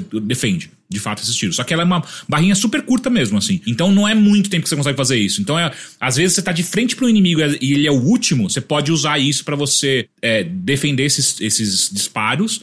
E aí o inimigo vai lá e vai recarregar a arma e, aí tem uma abertura para você conseguir acertar ele. E isso ajuda, mas só que pra mim ainda não é o suficiente. Mesmo porque muitas vezes o, o meu problema não era ver não, não era defender os disparos que eu estava vendo, era sofrer dano da onde eu não tô vendo. Uhum. E aí é o que me deixava mais frustrado. O Joel perguntou aqui: o cansaço dado por jogos assim, focados nessa velocidade responsiva, pode ser um reflexo causado por jogos mais cadenciados, como Souls-like e tal? Você acha que é tão direto assim o seu desgostar dessa, dessa cadência? Acho que não. Eu acho que eu só não gosto de jogos desse nessa velocidade. Tipo, nunca uhum. curti.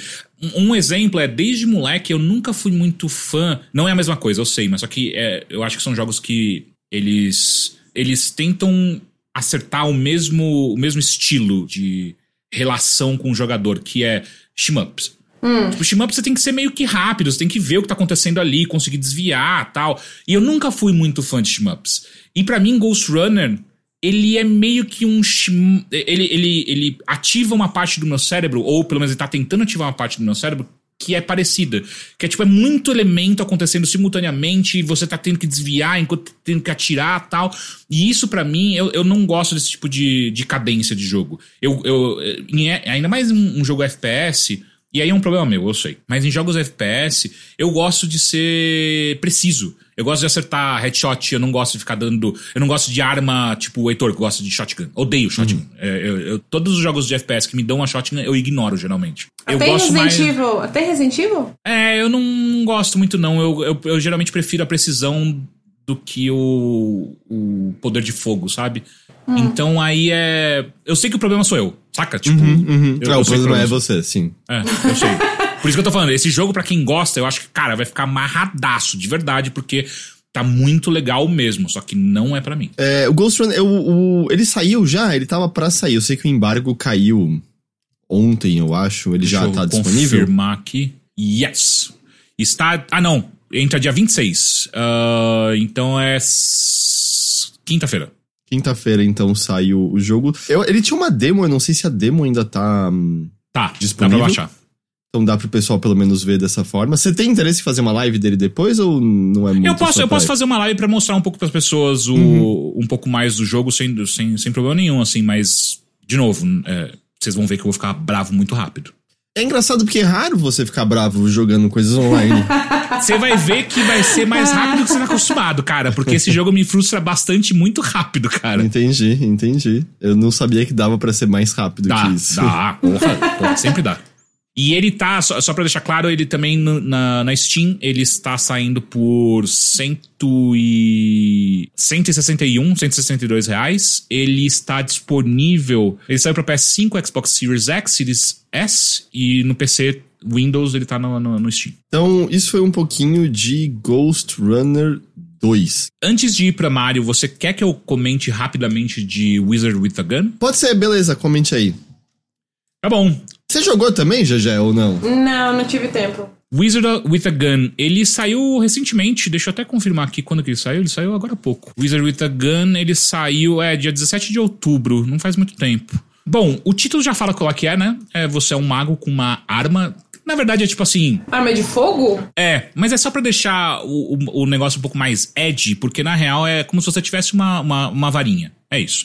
A diferença é que é, é uma arma, só que você uh, uh, tem que fazer. Você descobre novas armas, né? E você cria balas mágicas que você interage boa parte do jogo com essas balas e enfim. O jogo ele lembra bastante um Don't Starve da vida. Ah, ele é meio survival? É, não, não meio survival. Eu vou explicar o porquê que ele lembra um pouco do Don't Starve. Qual é que é? Você é um mago que tá experienciando o fim do mundo. E aí o que você consegue é que é, uma, uma, uma entidade consegue te, meio que te tirar do espaço-tempo, te colocar numa redoma para você conseguir tentar evitar esse, esse fim do mundo. Então você sempre consegue rebobinar cinco minutos no passado antes do fim do mundo. Ah. E aí você tem que. Você volta para sua base. Você é, é, faz pesquisas de novas armas, de novas balas, e aí você consegue. É, é, e aí você vai pro jogo de fato, que daí é cinco. Você tem cinco minutos antes do, do, do mundo acabar.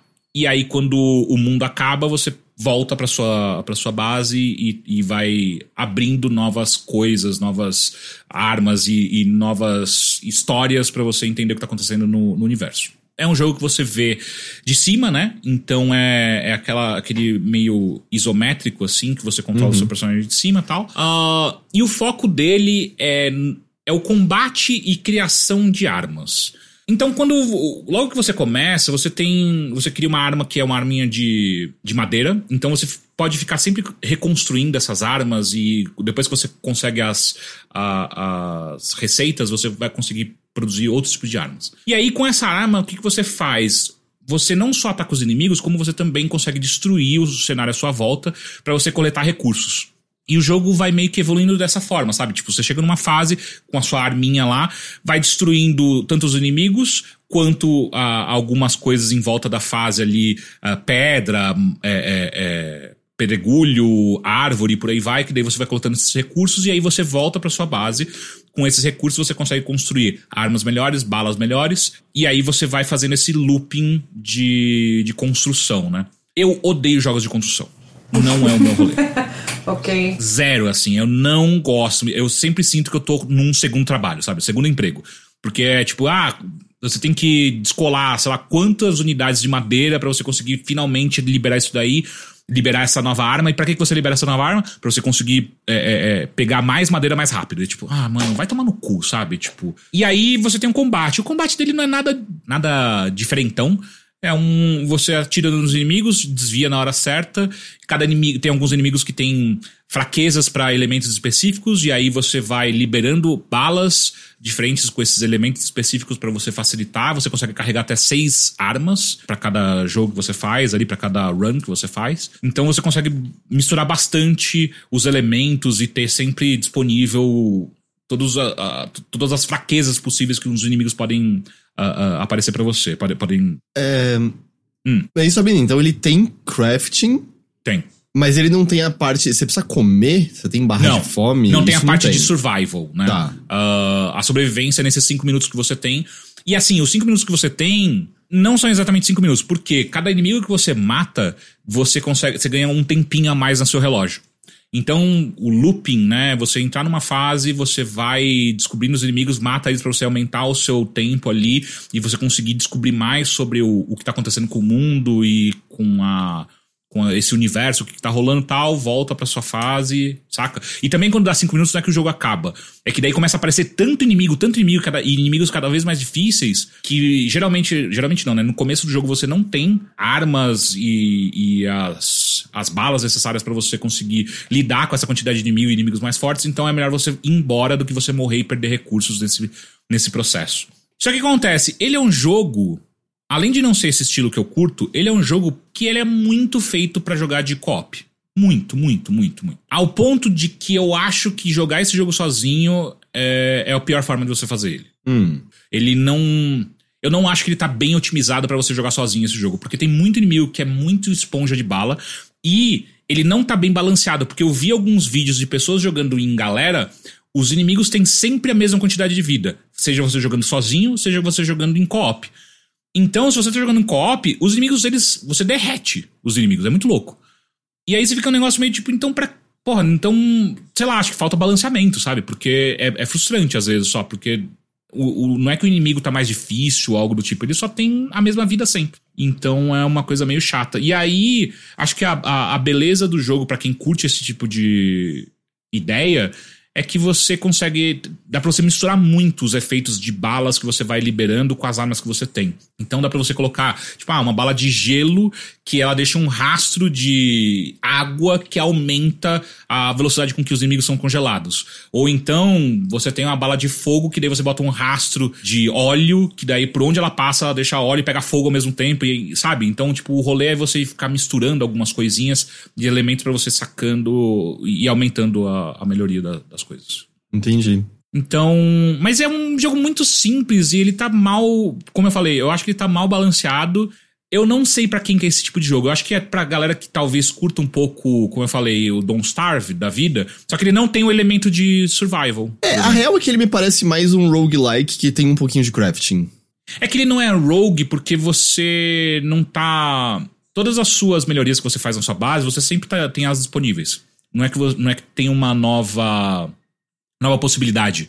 Sabe, tipo, você entra numa run nova e agora você tá com uma arma diferente que você nunca usou antes, uma bala diferente que você não. Não, não é isso. Ele é sempre tipo, cara, o que você construiu lá na sua base é o que você vai levar pra, pra porradaria e é isso aí, sacou? Uhum. Então eu não acho que ele é. Ele não tá nem perto de Rogue também. Então. E é uma outra coisa que eu gosto e ele não faz. É tipo, ah, sei lá, acho que não. Então. E aí a historinha não tem nada de muito especial. Eu não sei. A impressão que dá é que esse jogo precisava tá, tá early access. Hum, ele, não, ele tá 1.0 já. É, ele já foi lançado. Então a impressão que dá é tipo, putz, acho que early access ia fazer bem para ele, sabe? Eu sinto que eu olhei e nada nele me chamou a atenção para eu querer jogar.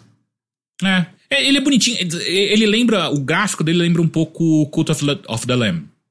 É, e tem só uma última coisa que é essa sua base, você pode ficar construindo coisas como você achar é, bem achar, sabe? Então, quando você vai pra, uma, pra, porradaria, você tem uma, um livro que é como se fosse, como se fosse um scanner, que você consegue sair escaneando elementos da fase, inimigos e elementos uh, uh, do cenário.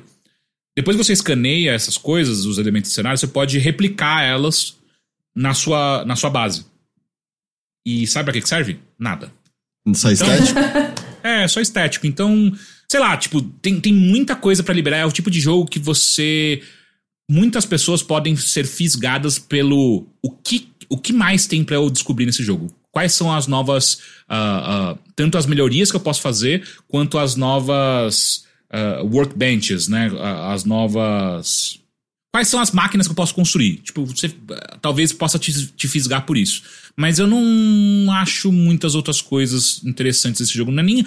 Se ele tivesse pelo menos um combate muito diferentão, elaborado, algo do tipo, nem, isso é, saca? É, então, não sei. É um jogo meio qualquer coisa pra mim. Entendi. Triste. De novo, talvez daqui um ano, se continuarem fazendo alguma coisa com esse jogo, talvez ele fique mais interessante. Mas agora ele parece meio cruzão, sabe? Uh, Wizard with a Gun, então tá, tá já disponível. Tá no PC e tá mais aonde? Acho que eu tô olhando aqui: Switch, PS5, Series e PC. É isso. Exato. Ele tá no Steam. Ele está 60 reais. É, pelo menos ele não tá 200 reais com nem o Sonic, é isso? É, mas por exemplo, Ei. no PlayStation tá 124. De graça, de graça, eu sei, eu De graça. Quanto ele tá no PlayStation? 124. Nem fudendo. Não, não façam isso. Por favor. 120 Você assina a PlayStation Plus Deluxe, você pode experimentar por duas horas o jogo. Que eu acho que é mais do que su- suficiente pra você sacar se esse jogo é pra você ou não. Aí é, tá aí então. Então, isso foi um pouquinho de Wizard with a Gun. Então, eu puxo pra mim pra gente encerrar o episódio de hoje, então, falando de Super Mario Wonder. A gente o podia novo- não falar de Super Mario Wonder e deixar pro próximo episódio. A galera ia ficar Ia ser, ia feliz. ser engraçado, ia ser engraçado. É, não que, tipo, tem, todo mundo sabe o que é o jogo a essa altura, porque ele já estourou e todo mundo sabe o quão positivo ele foi recebido, como ele tá sendo amado, né, e tal. Mario Vilha, exatamente. É, eu tô jogando Super Mario Wonder, eu tô... Eu fiz cinco mundos até agora. São quantos? Cara, eu tô Sabe? tentando lembrar. Eu acho que são seis normais, mais o último, e eu imagino. E, tipo, tem pelo menos um mundo especial que eu encontrei, mas tem acho que mais coisa ainda depois disso, sabe? Uhum. Então, ele, ele tem um bocadinho de coisas, e eu também estou voltando a fases anteriores pra fazer 100% nelas. Pegar Quanto todos os tempo de jogo você já tem? Nessa Eu não, tenho a brincadeira menor, eu não sabe? tenho a menor ideia, eu precisaria ver lá no, no Switch depois. Mas assim, né? Mario Wonder, um novo Mario 2D, e é o primeiro Mario 2D, né? Desde a série New a, a meio ir para um novo estilo visual completo, né? Ir para uma nova estética completa, abraçar algumas novas ideias. E eu já adianto uma coisa, quando eu vi a revelação do jogo, eu não tinha gostado muito do visual dele, eu tava completamente enganado, assim, você liga esse jogo, ele é ridiculamente lindo, ele é charmoso, atochado de pequenas animaçõezinhas bonitinhas, tipo Mario e Luigi quando entram no cano, o chapéu deles sai voando e antes deles passarem vem a mãozinha deles fora pra agarrar o chapéu, sabe? E eles irem em frente, os personagens quando estão embaixo d'água, se você olhar com muito cuidado, você vai ver que o cantinho da boca deles tem umas dobrinhas porque eles estão segurando o ar embaixo d'água. É, tem coisinhas do tipo, puta, você termina a fase como elefante é, com água no- na, na tromba, e se você tem água, ele solta água e a flor na cabeça dos poplins brota, sabe? No finalzinho de uma fase. Uhum. E a grande coisa dele, né? Ele é um novo Mario 2D, mas ah, o grande charme dele, o grande, grande diferencial é que, essencialmente, em toda a fase principal, você vai ter uma semente maravilha no meio dela. Uma, aliás, é uma, é uma, uma flor maravilha no meio dela. E isso ativa o efeito Wonder dessas fases, ativa o efeito maravilha dessas fases. Hum. Porque, assim, para além disso, ele segue de maneira muito, muito, muito forte aquela ideia Nintendo de cada fase tem uma nova ideia que a gente vai explorar nessa fase. E aí a gente vai jogar fora essa ideia e quem sabe lá na frente a gente vai encontrar a versão 2.0 disso daí. Mas cada fase é uma nova ideia. Toda fase tem alguma mecânica única própria, né? Então isso às vezes se traduz de- desde a, a maneira como a plataforma da, da fase tá rolando, ou até mesmo, tipo, ah, tem um inimigo único nessa fase. Por exemplo, tem um, umas araras que atiram os bicos delas e os bicos viram plataformas ou postes pra você escalar. E aí, tipo, esse é o tema da, da fase, e é isso que vai ser a coisa única nessa fase. Uhum. Quando você pega a semente, ou flor, eu não lembro agora exatamente, você ativa o efeito maravilha, que é o efeito louco da psicodelia, né? Que é o fica, fica a fase pira completamente. Eu tô de queixo caído porque o tempo todo você tá vendo coisas novas encantadoras, assim. Eu, eu me sinto o tempo todo encantado por esse jogo, porque toda hora eu acho que ele tá me mostrando alguma surpresa, alguma coisinha nova, fazendo com que eu sorria como bobo, porque de repente houve um efeito que acontece de uma maneira que eu não esperava que aconteceria.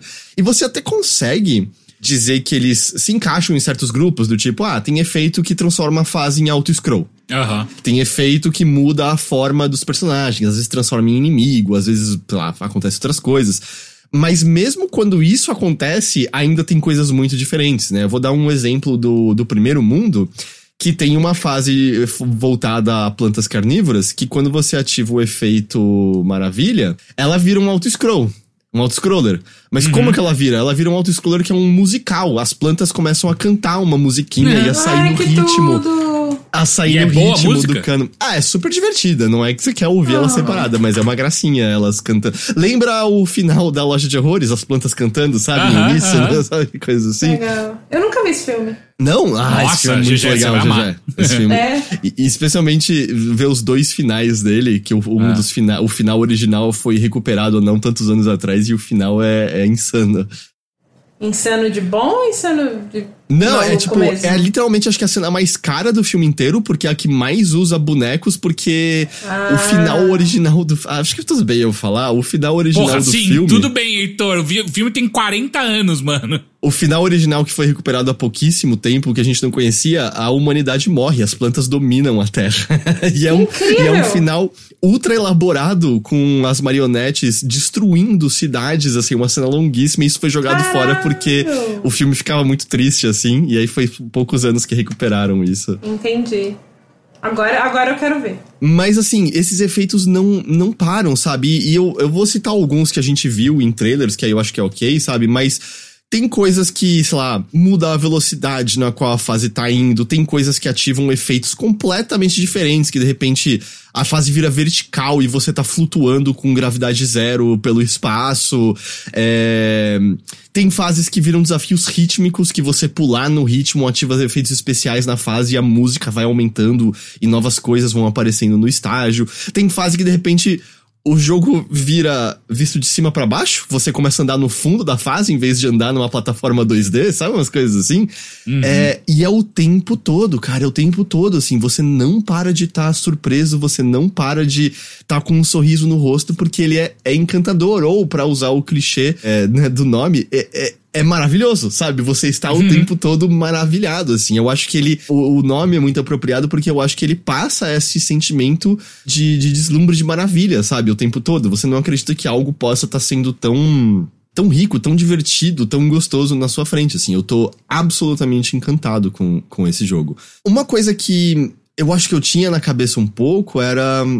Eu não achava mais que Mario 2D poderia ser realmente bom. Eu já mencionei algumas vezes que eu não sou muito partidário da série New, mas eu acho que mesmo pessoas que são mais positivas em relação a ela, existe um certo consenso que é meio, cara, pode ser legal, mas não é como os jogos 2D de antes. Assim, tem pessoas, o Jeremy Parrish, que é uma pessoa que eu respeito muito, hoje em dia ele trabalha na Limited Run Games, mas ele, normalmente o principal anfitrião do Retronauts e tal, ele uma vez montou uma lista, acho que pro Polygon, falando dos melhores Marios, e ele colocou em primeiro o New Super Mario Bros. U. Nossa, caralho, que isso? É, que, tipo, tem um quê de trollagem dele, tem umas pessoas que defendem e tal. Mas eu, eu quero usar esse exemplo pra dizer assim, mesmo quem gosta dos New, eu acho que é meio fato que são jogos muito mais sem alma, muito mais muito mais mortos do que outros jogos. As fases no geral são meio chatas e aí tem o problema que elas no geral também são um pouco chatas porque é um jogo com multiplayer que tem colisão, né? E você tem que pensar na fase pra comportar todos os jogadores e tudo mais. As fases no New Super Mario Bros. U é um jogo que eu nunca consegui terminar. Eu começava a bucejar de tédio jogando New Super Mario Bros. U, sabe?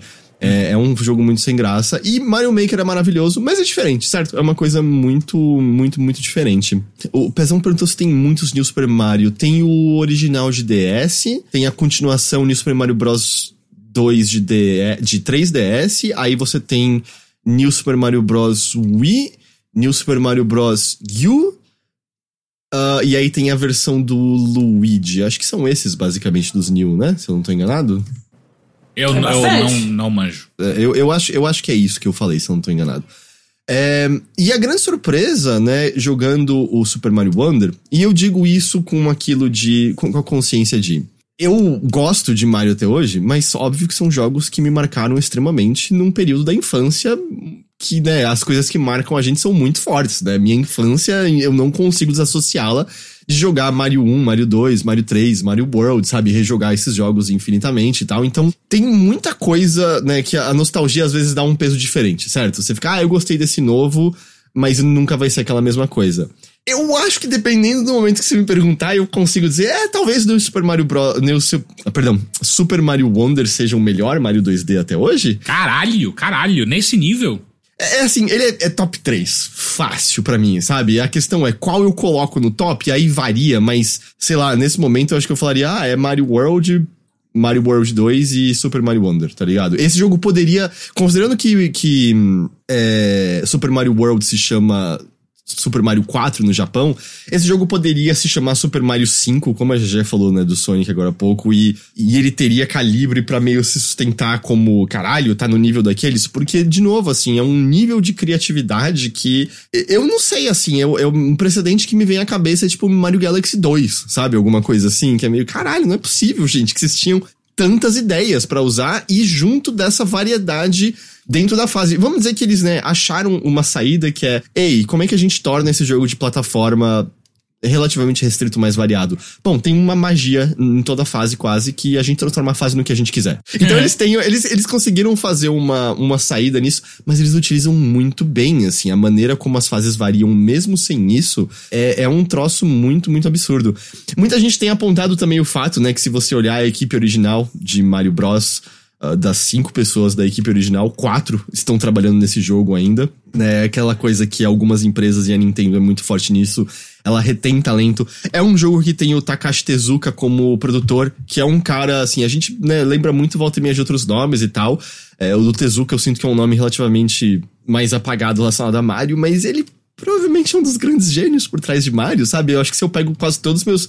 Acho que todos os meus Marios 2D favoritos têm envolvimento dele, e vários dos jogos que ele é, esteve envolvido estão dentro das minhas coisas favoritas da Nintendo e tal. E a outra coisa que esse jogo também resgata, que eu tô começando a entender, a, a explorar mais agora, é porque ele também resgata um pouco o lance de segredos e saídas secretas das fases. Porque, né, você tem a questão de ah, as fases vão ter X números das sementes pra você pegar, as fases vão ter três moedas especiais pra você pegar, e tem o lance de você terminar no topo do poste, né? Pra você, tipo. É tudo opcional, mas se você quiser completar tudo, tudo, tudo. Beleza. Mas o que acontece quando você fica no topo do, do poste? Acontece alguma coisa? É, é mais um colecionável. O jogo reconhece que você finalizou a fase no topo e o 100%. Eu, eu acho que desde o Super Mario 3D Land eles contam, tipo, ah, se você quiser fazer 100%, a gente tá contando se você pegou o poste no, no pico dele, né? Entendi. Tem esses colecionáveis, mas eu tava querendo voltar pra fases pra fazer 100% e você começa a reparar que depois você consegue ver um símbolo de certo na fase que você fez 100%. E algumas que você olha, que você pegou todas as moedas, todas as sementes, o pico, o certo não tá lá ainda. Aí você fica, caralho. Você que que tá quer deixar a marquinha do certo em tudo, né? Vem aquela.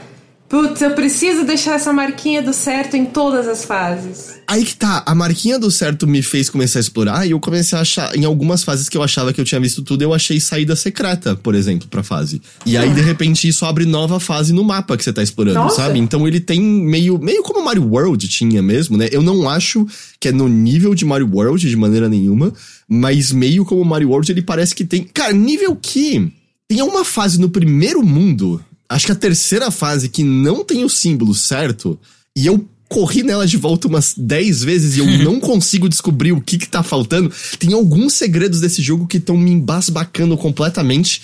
E eu quero, tá ligado? É isso, eu quero voltar, eu quero bater a cabeça, eu quero voltar com é, no- no- nova, tipo, a cabeça mais leve e tentar achar esses segredinhos, porque quando eu resolvi e achei alguns segredinhos, foi, foi muito legal. Como eu acho que o Mario 3D. É, o Mario 3D Land, World, tipo, levaram isso mais a fundo e tal. Você também tem fases que são só mini desafios. Sabe, é só meio, ei, é um desafio relacionado a você pular nesses negócios, é um desafio relacionado a fugir disso daqui. E aí você ganha uma sementinha. Mas, uma das coisas mais divertidas é que esse jogo tem o multiplayer que você espera, que são né, pessoas jogando juntas ao mesmo tempo, com a diferença que não tem mais colisão agora.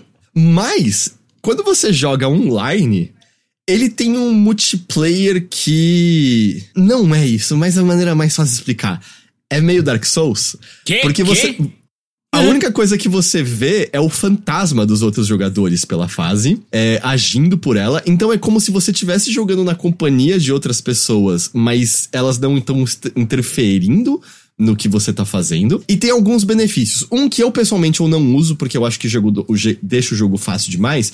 Mas se você morre e toca em outro jogador, ou toca algumas das placas que eles deixaram pra trás, você pode ressuscitar no meio de qualquer fase. E aí tá ali, pra quem quer, quem quer usa, quem não quer usa e tudo mais. Mas uma coisa muito divertida que eu não esperava o quão divertido ia ser é que existem fases que são, ei, tem coisas escondidas nessa fase. Tente achar todas ou peça ajuda pros seus amigos. E o que acontece? Quando você entra no online nessas fases, você vê os fantasmas dos outros jogadores e são fases que não são uma reta, elas normalmente são meio que uma pequena arena. Ah. E você tem que encontrar coisas que vão estar bem escondidas. Às vezes tem que empurrar cano, às vezes é bloco invisível, às vezes é algo que você tem que pular num canto e a fase continua e você não, não espera isso. Que às vezes são meio difíceis de achar. Mas você começa a ver onde estão os fantasmas dos jogadores e você fica, pera, essa pessoa tá embaixo do chão. Como é que ela foi para baixo do chão? O que, que ela fez pra ir lá pra baixo? E aí você começa a usar isso como pista. Pera, tem algum cano que me leva aqui para baixo?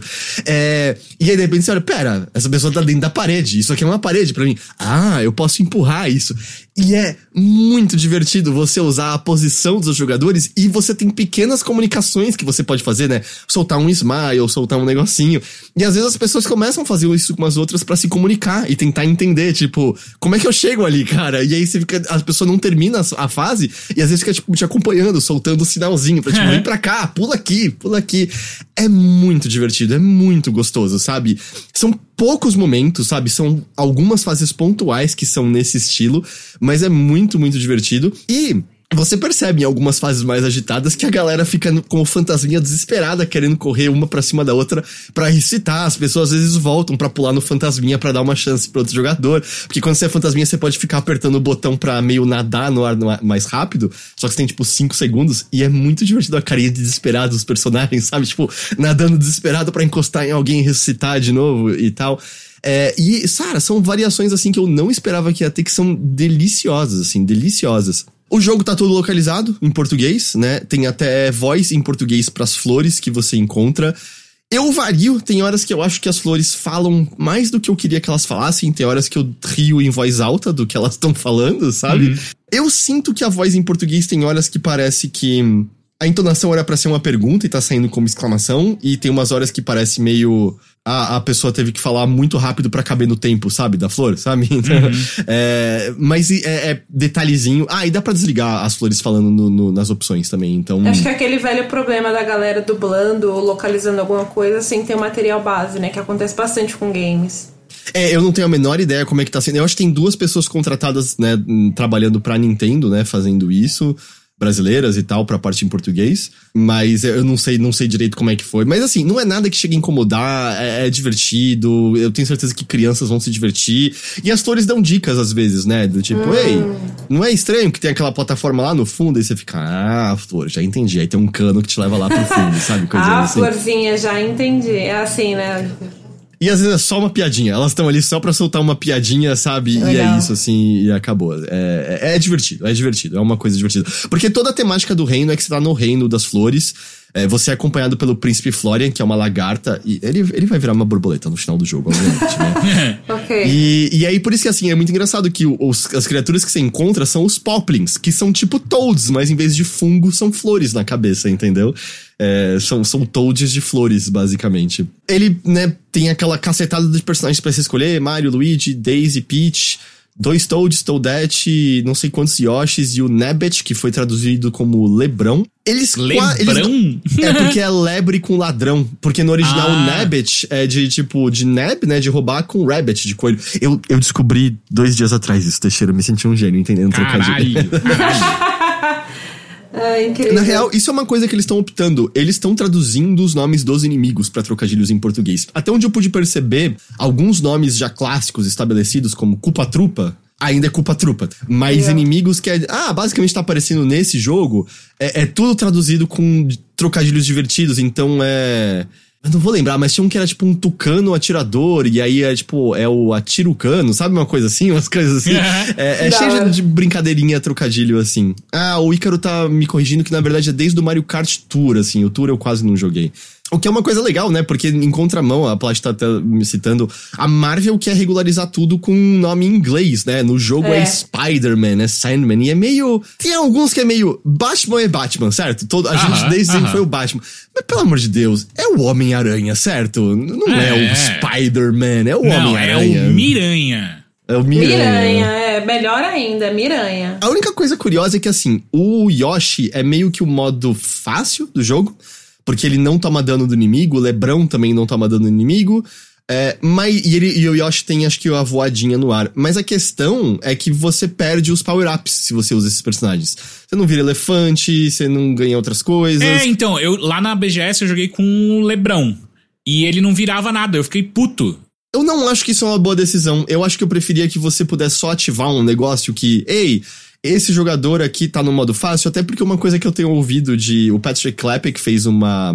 uma ah, é Ledrão, não Lebrão. Lebrão é tipo LeBron James da turma da Mônica. É, por isso né? que eu tava pensando, Le LeBron é LeBron James.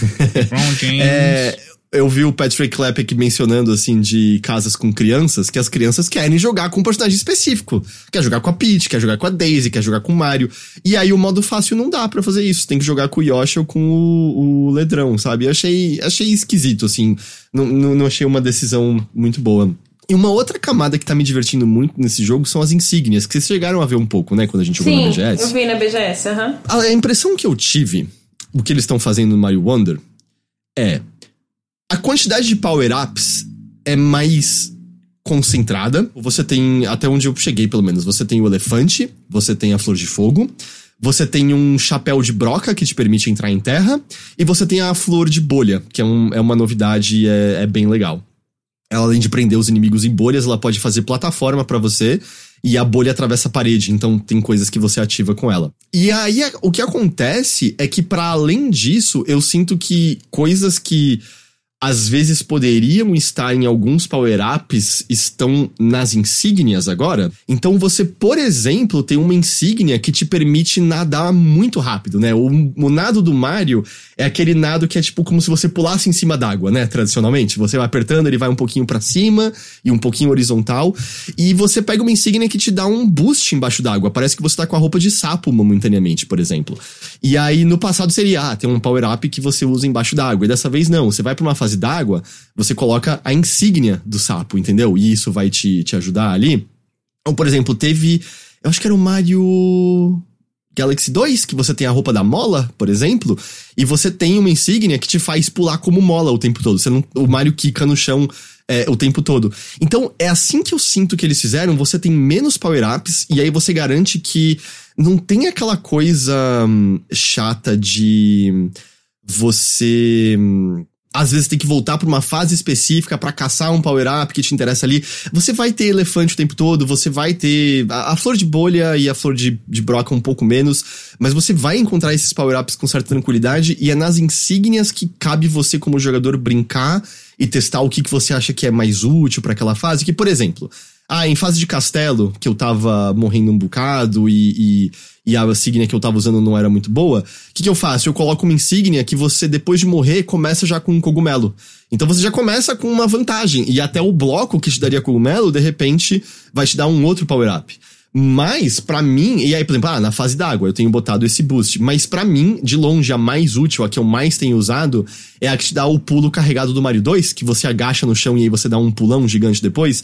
Porque eh, você consegue pular de desafios inteiros de fases usando isso, quicando no lugar certo. Mas você tem várias outras insígnias que vo- e você pode adaptar de acordo com o seu desejo pra aquela fase e tal. Eu achei uma decisão muito boa, tá me permitindo meio personalizar a maneira como você joga Mario de uma maneira que o máximo que você tinha antes, eu acho, é meio.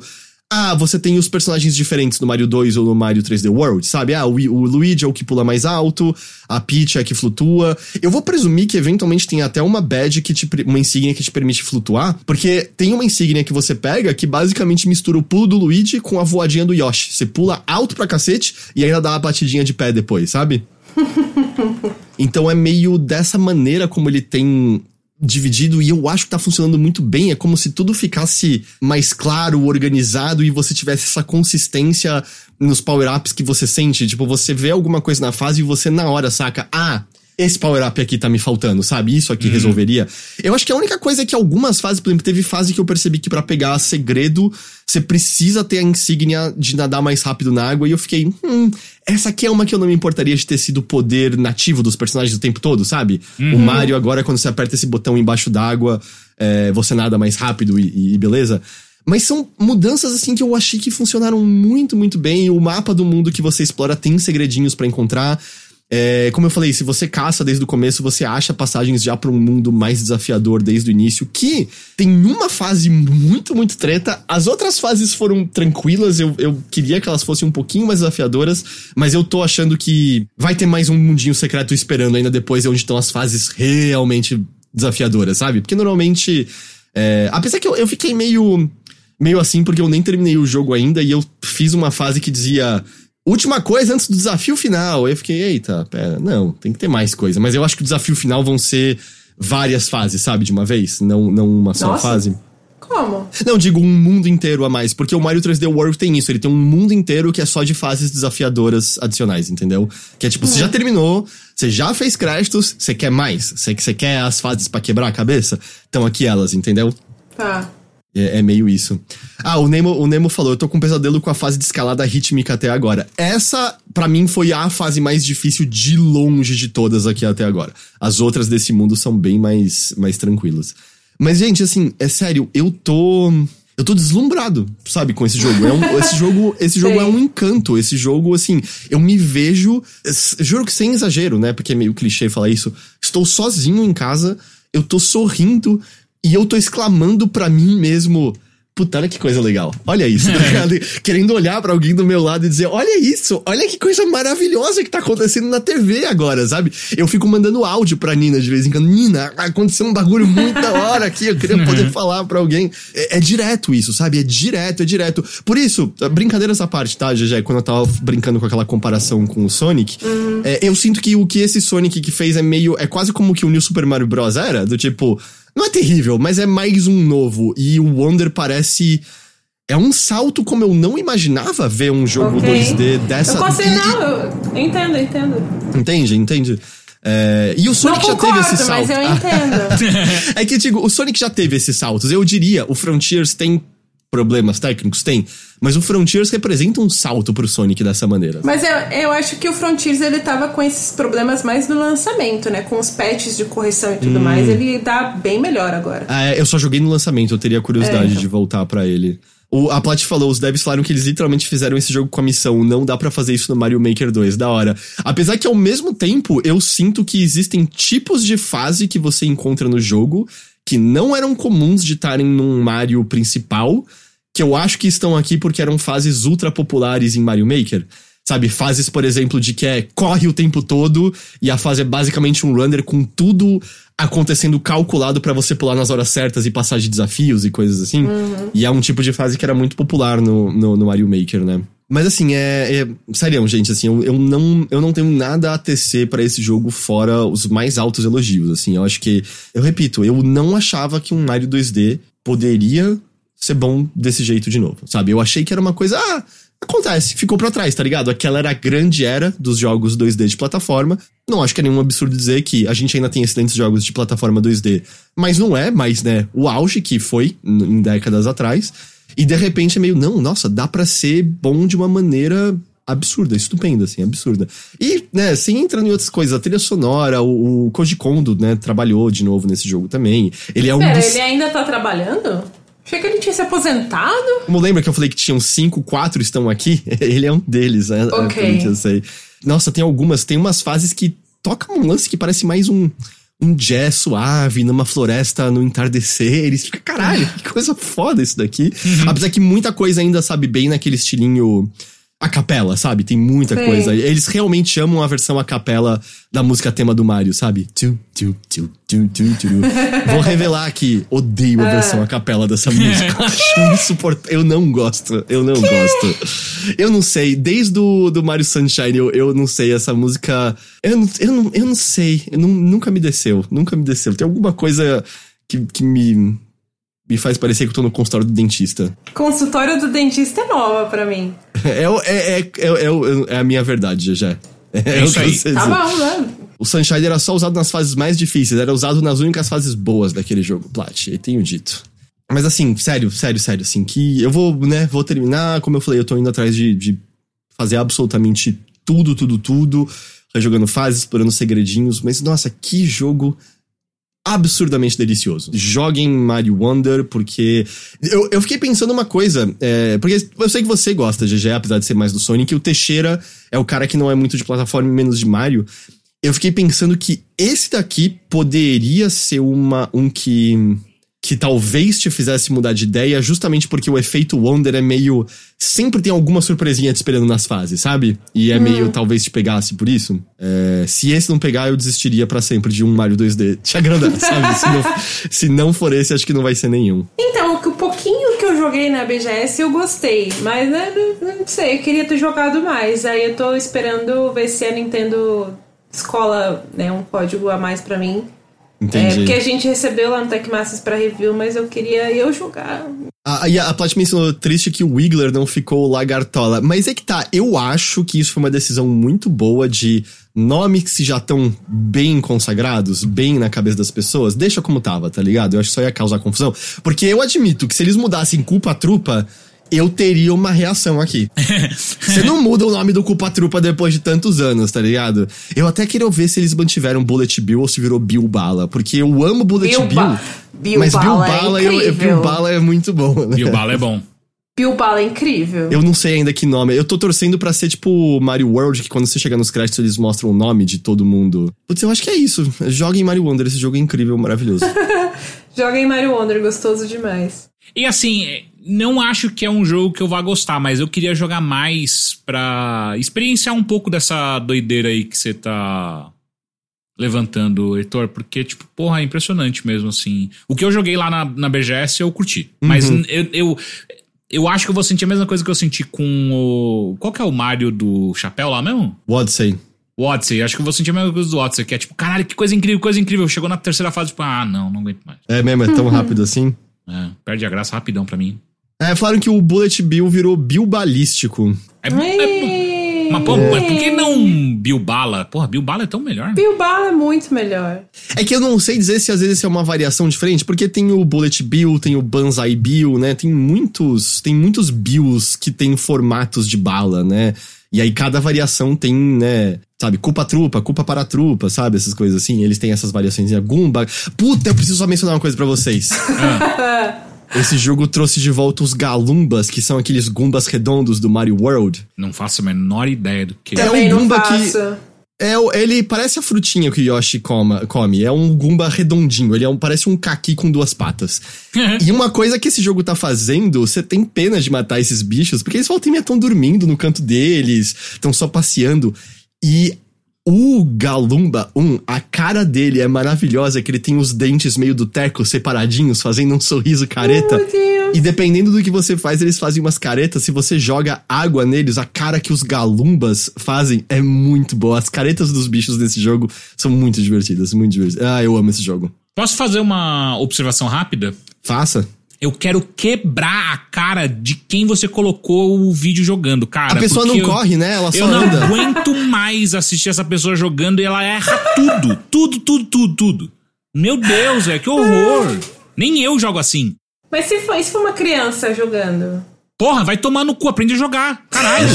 Caralho! Porra.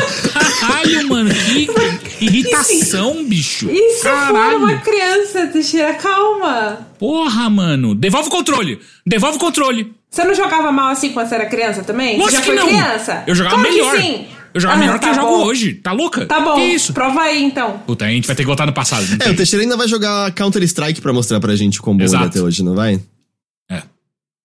Eu gostei, o count do véu apareceu, sou eu jogando. E foi a você tem que primeira- aprender a correr, pelo amor de Deus, Eu cara. gosto- e ainda por cima foi a primeira vez de count do véu no chat. É, sou eu que está zoando.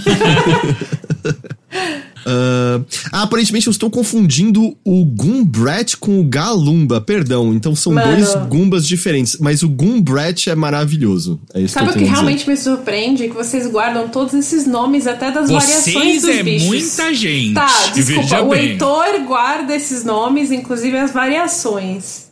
Mas Ícaro está correto, é o Goombrat, não é o Galumba exatamente. Pra mim, você tá falando blablos blablos. É, total, inventou uma língua aí. língua do P. Você tá inventando bicho no Super Mario É, World. o Heitor, o Heitor sempre se dá bem com esses negócios, porque só ele sabe. E aí eu fico, uhum, uhum, pode Não crer. é. Mas é isso, assim, é isso que eu pelo menos tenho. Eu vou jogar mais, eu, né, quando eu terminar, eu acho que eu quero fazer comentários adicionais. Mas. Ah, é! E os chefes estão legais de novo. O, tem umas variações incríveis que acontecem no meio das lutas, porque é como se eles fizessem as lutas clássicas, mas rola o efeito maravilha no meio das lutas e elas ficam loucas. É quase como se eles estivessem trazendo ideias de Mario World 2 aqui de novo. É, é muito bom. Puta que pariu, que jogo Ele- bom. eles localizaram mesmo como efeito maravilha? Eu acho que é, eu tô tentando lembrar. Eu tô jogando em português, mas eu, eu acho que é coisa maravilha, assim. Coisa maravilha.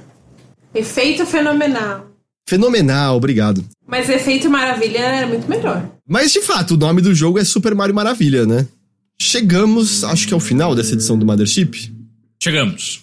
Eu vou, vou lançar aqui. Eu sei que eh, não, não foi combinado antes, eu vou ainda caçar pra gente pra fazer comigo.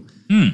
Quinta-feira a gente faz uma ediçãozinha extra do Mothership, especial de um jogo. Caralho, Olha ok. Que vai, que- beleza. por conta de um embarguinho, por conta do embargo que vai cair, tá bom? Tá bom, tá bom. Hum, tá bom, tá bom. É, eu, eu, ve- eu vejo quem, quem consegue participar, eu vou, vou tentar chamar umas pessoas, mas fica o aviso, fiquem ligados aí pra quinta sair. Óbvio, sair no feed depois, mas quinta a gente quer aproveitar pra falar de algo que vai cair o embargo e, e falar. Beleza? Tá bom. Show. GG, você tem recados do seu lado? Eu quero folga, eu quero férias. É isso que eu queria. Não daqui, eu queria do Techmasters. eu queria ter mais tempo pra jogar. Vai chegar, Tá já, vai chegar. Esse é o recado da GG, ela quer mais É. tempo pra jogar. Ah, Teixeira, É, o recado é amanhã vamos de live de Lies of P. Talvez seja a última live dessa série. Então fiquem espertos, espertas nas nossas redes sociais aí que eu aviso a hora que a gente estiver entrando ao vivo. Eu só não confirmo agora porque no- aqui em São Paulo fez muito calor hoje. E eu não Hoje sei se, vai- se fará a mesma quantidade de calor amanhã. E eu confesso que fazer live nesse calor eu tenho que colocar camiseta e é um caos, sabe? E aí eu Mas não- você não tem ventilador em casa? é, não é o suficiente. Tá bom. Não é o suficiente. a previsão de amanhã. Amanhã é quarta?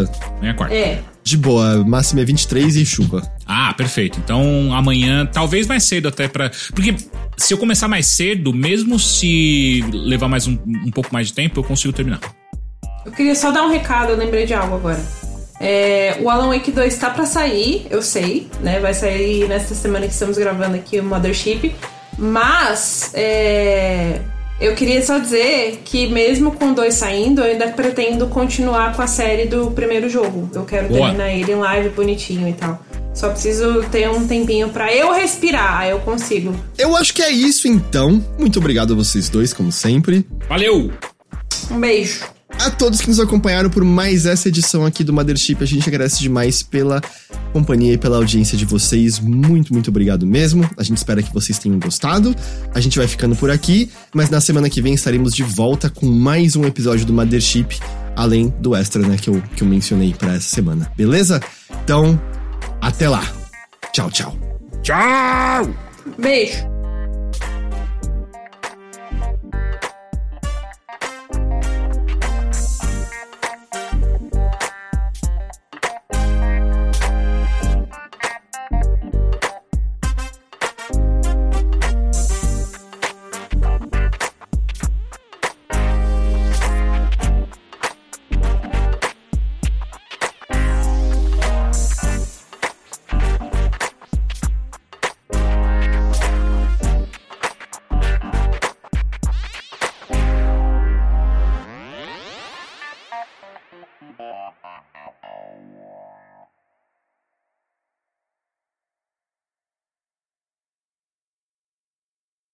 Falando aqui mais um minutinho enquanto o Heitor termina de fazer alguma coisinha com o podcast.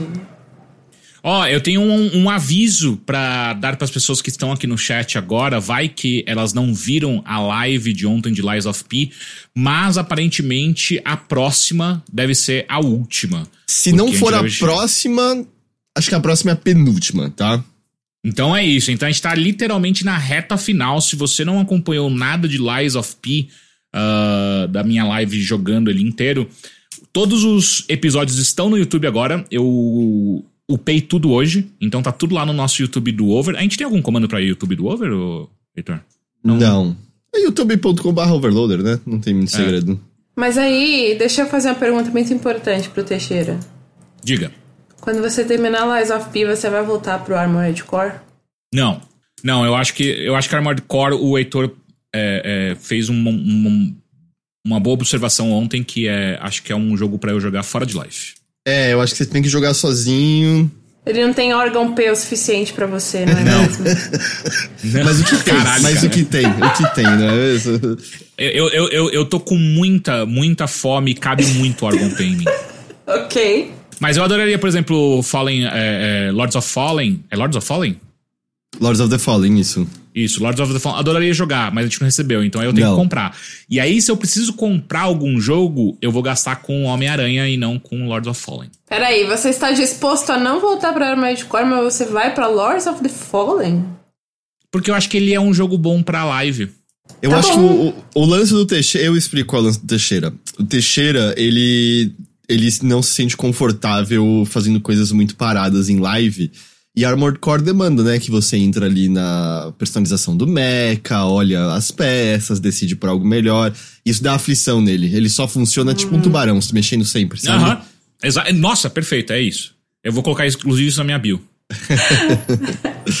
Tudo bem, tudo bem. Fica aí com seus jogos de live, então, tá?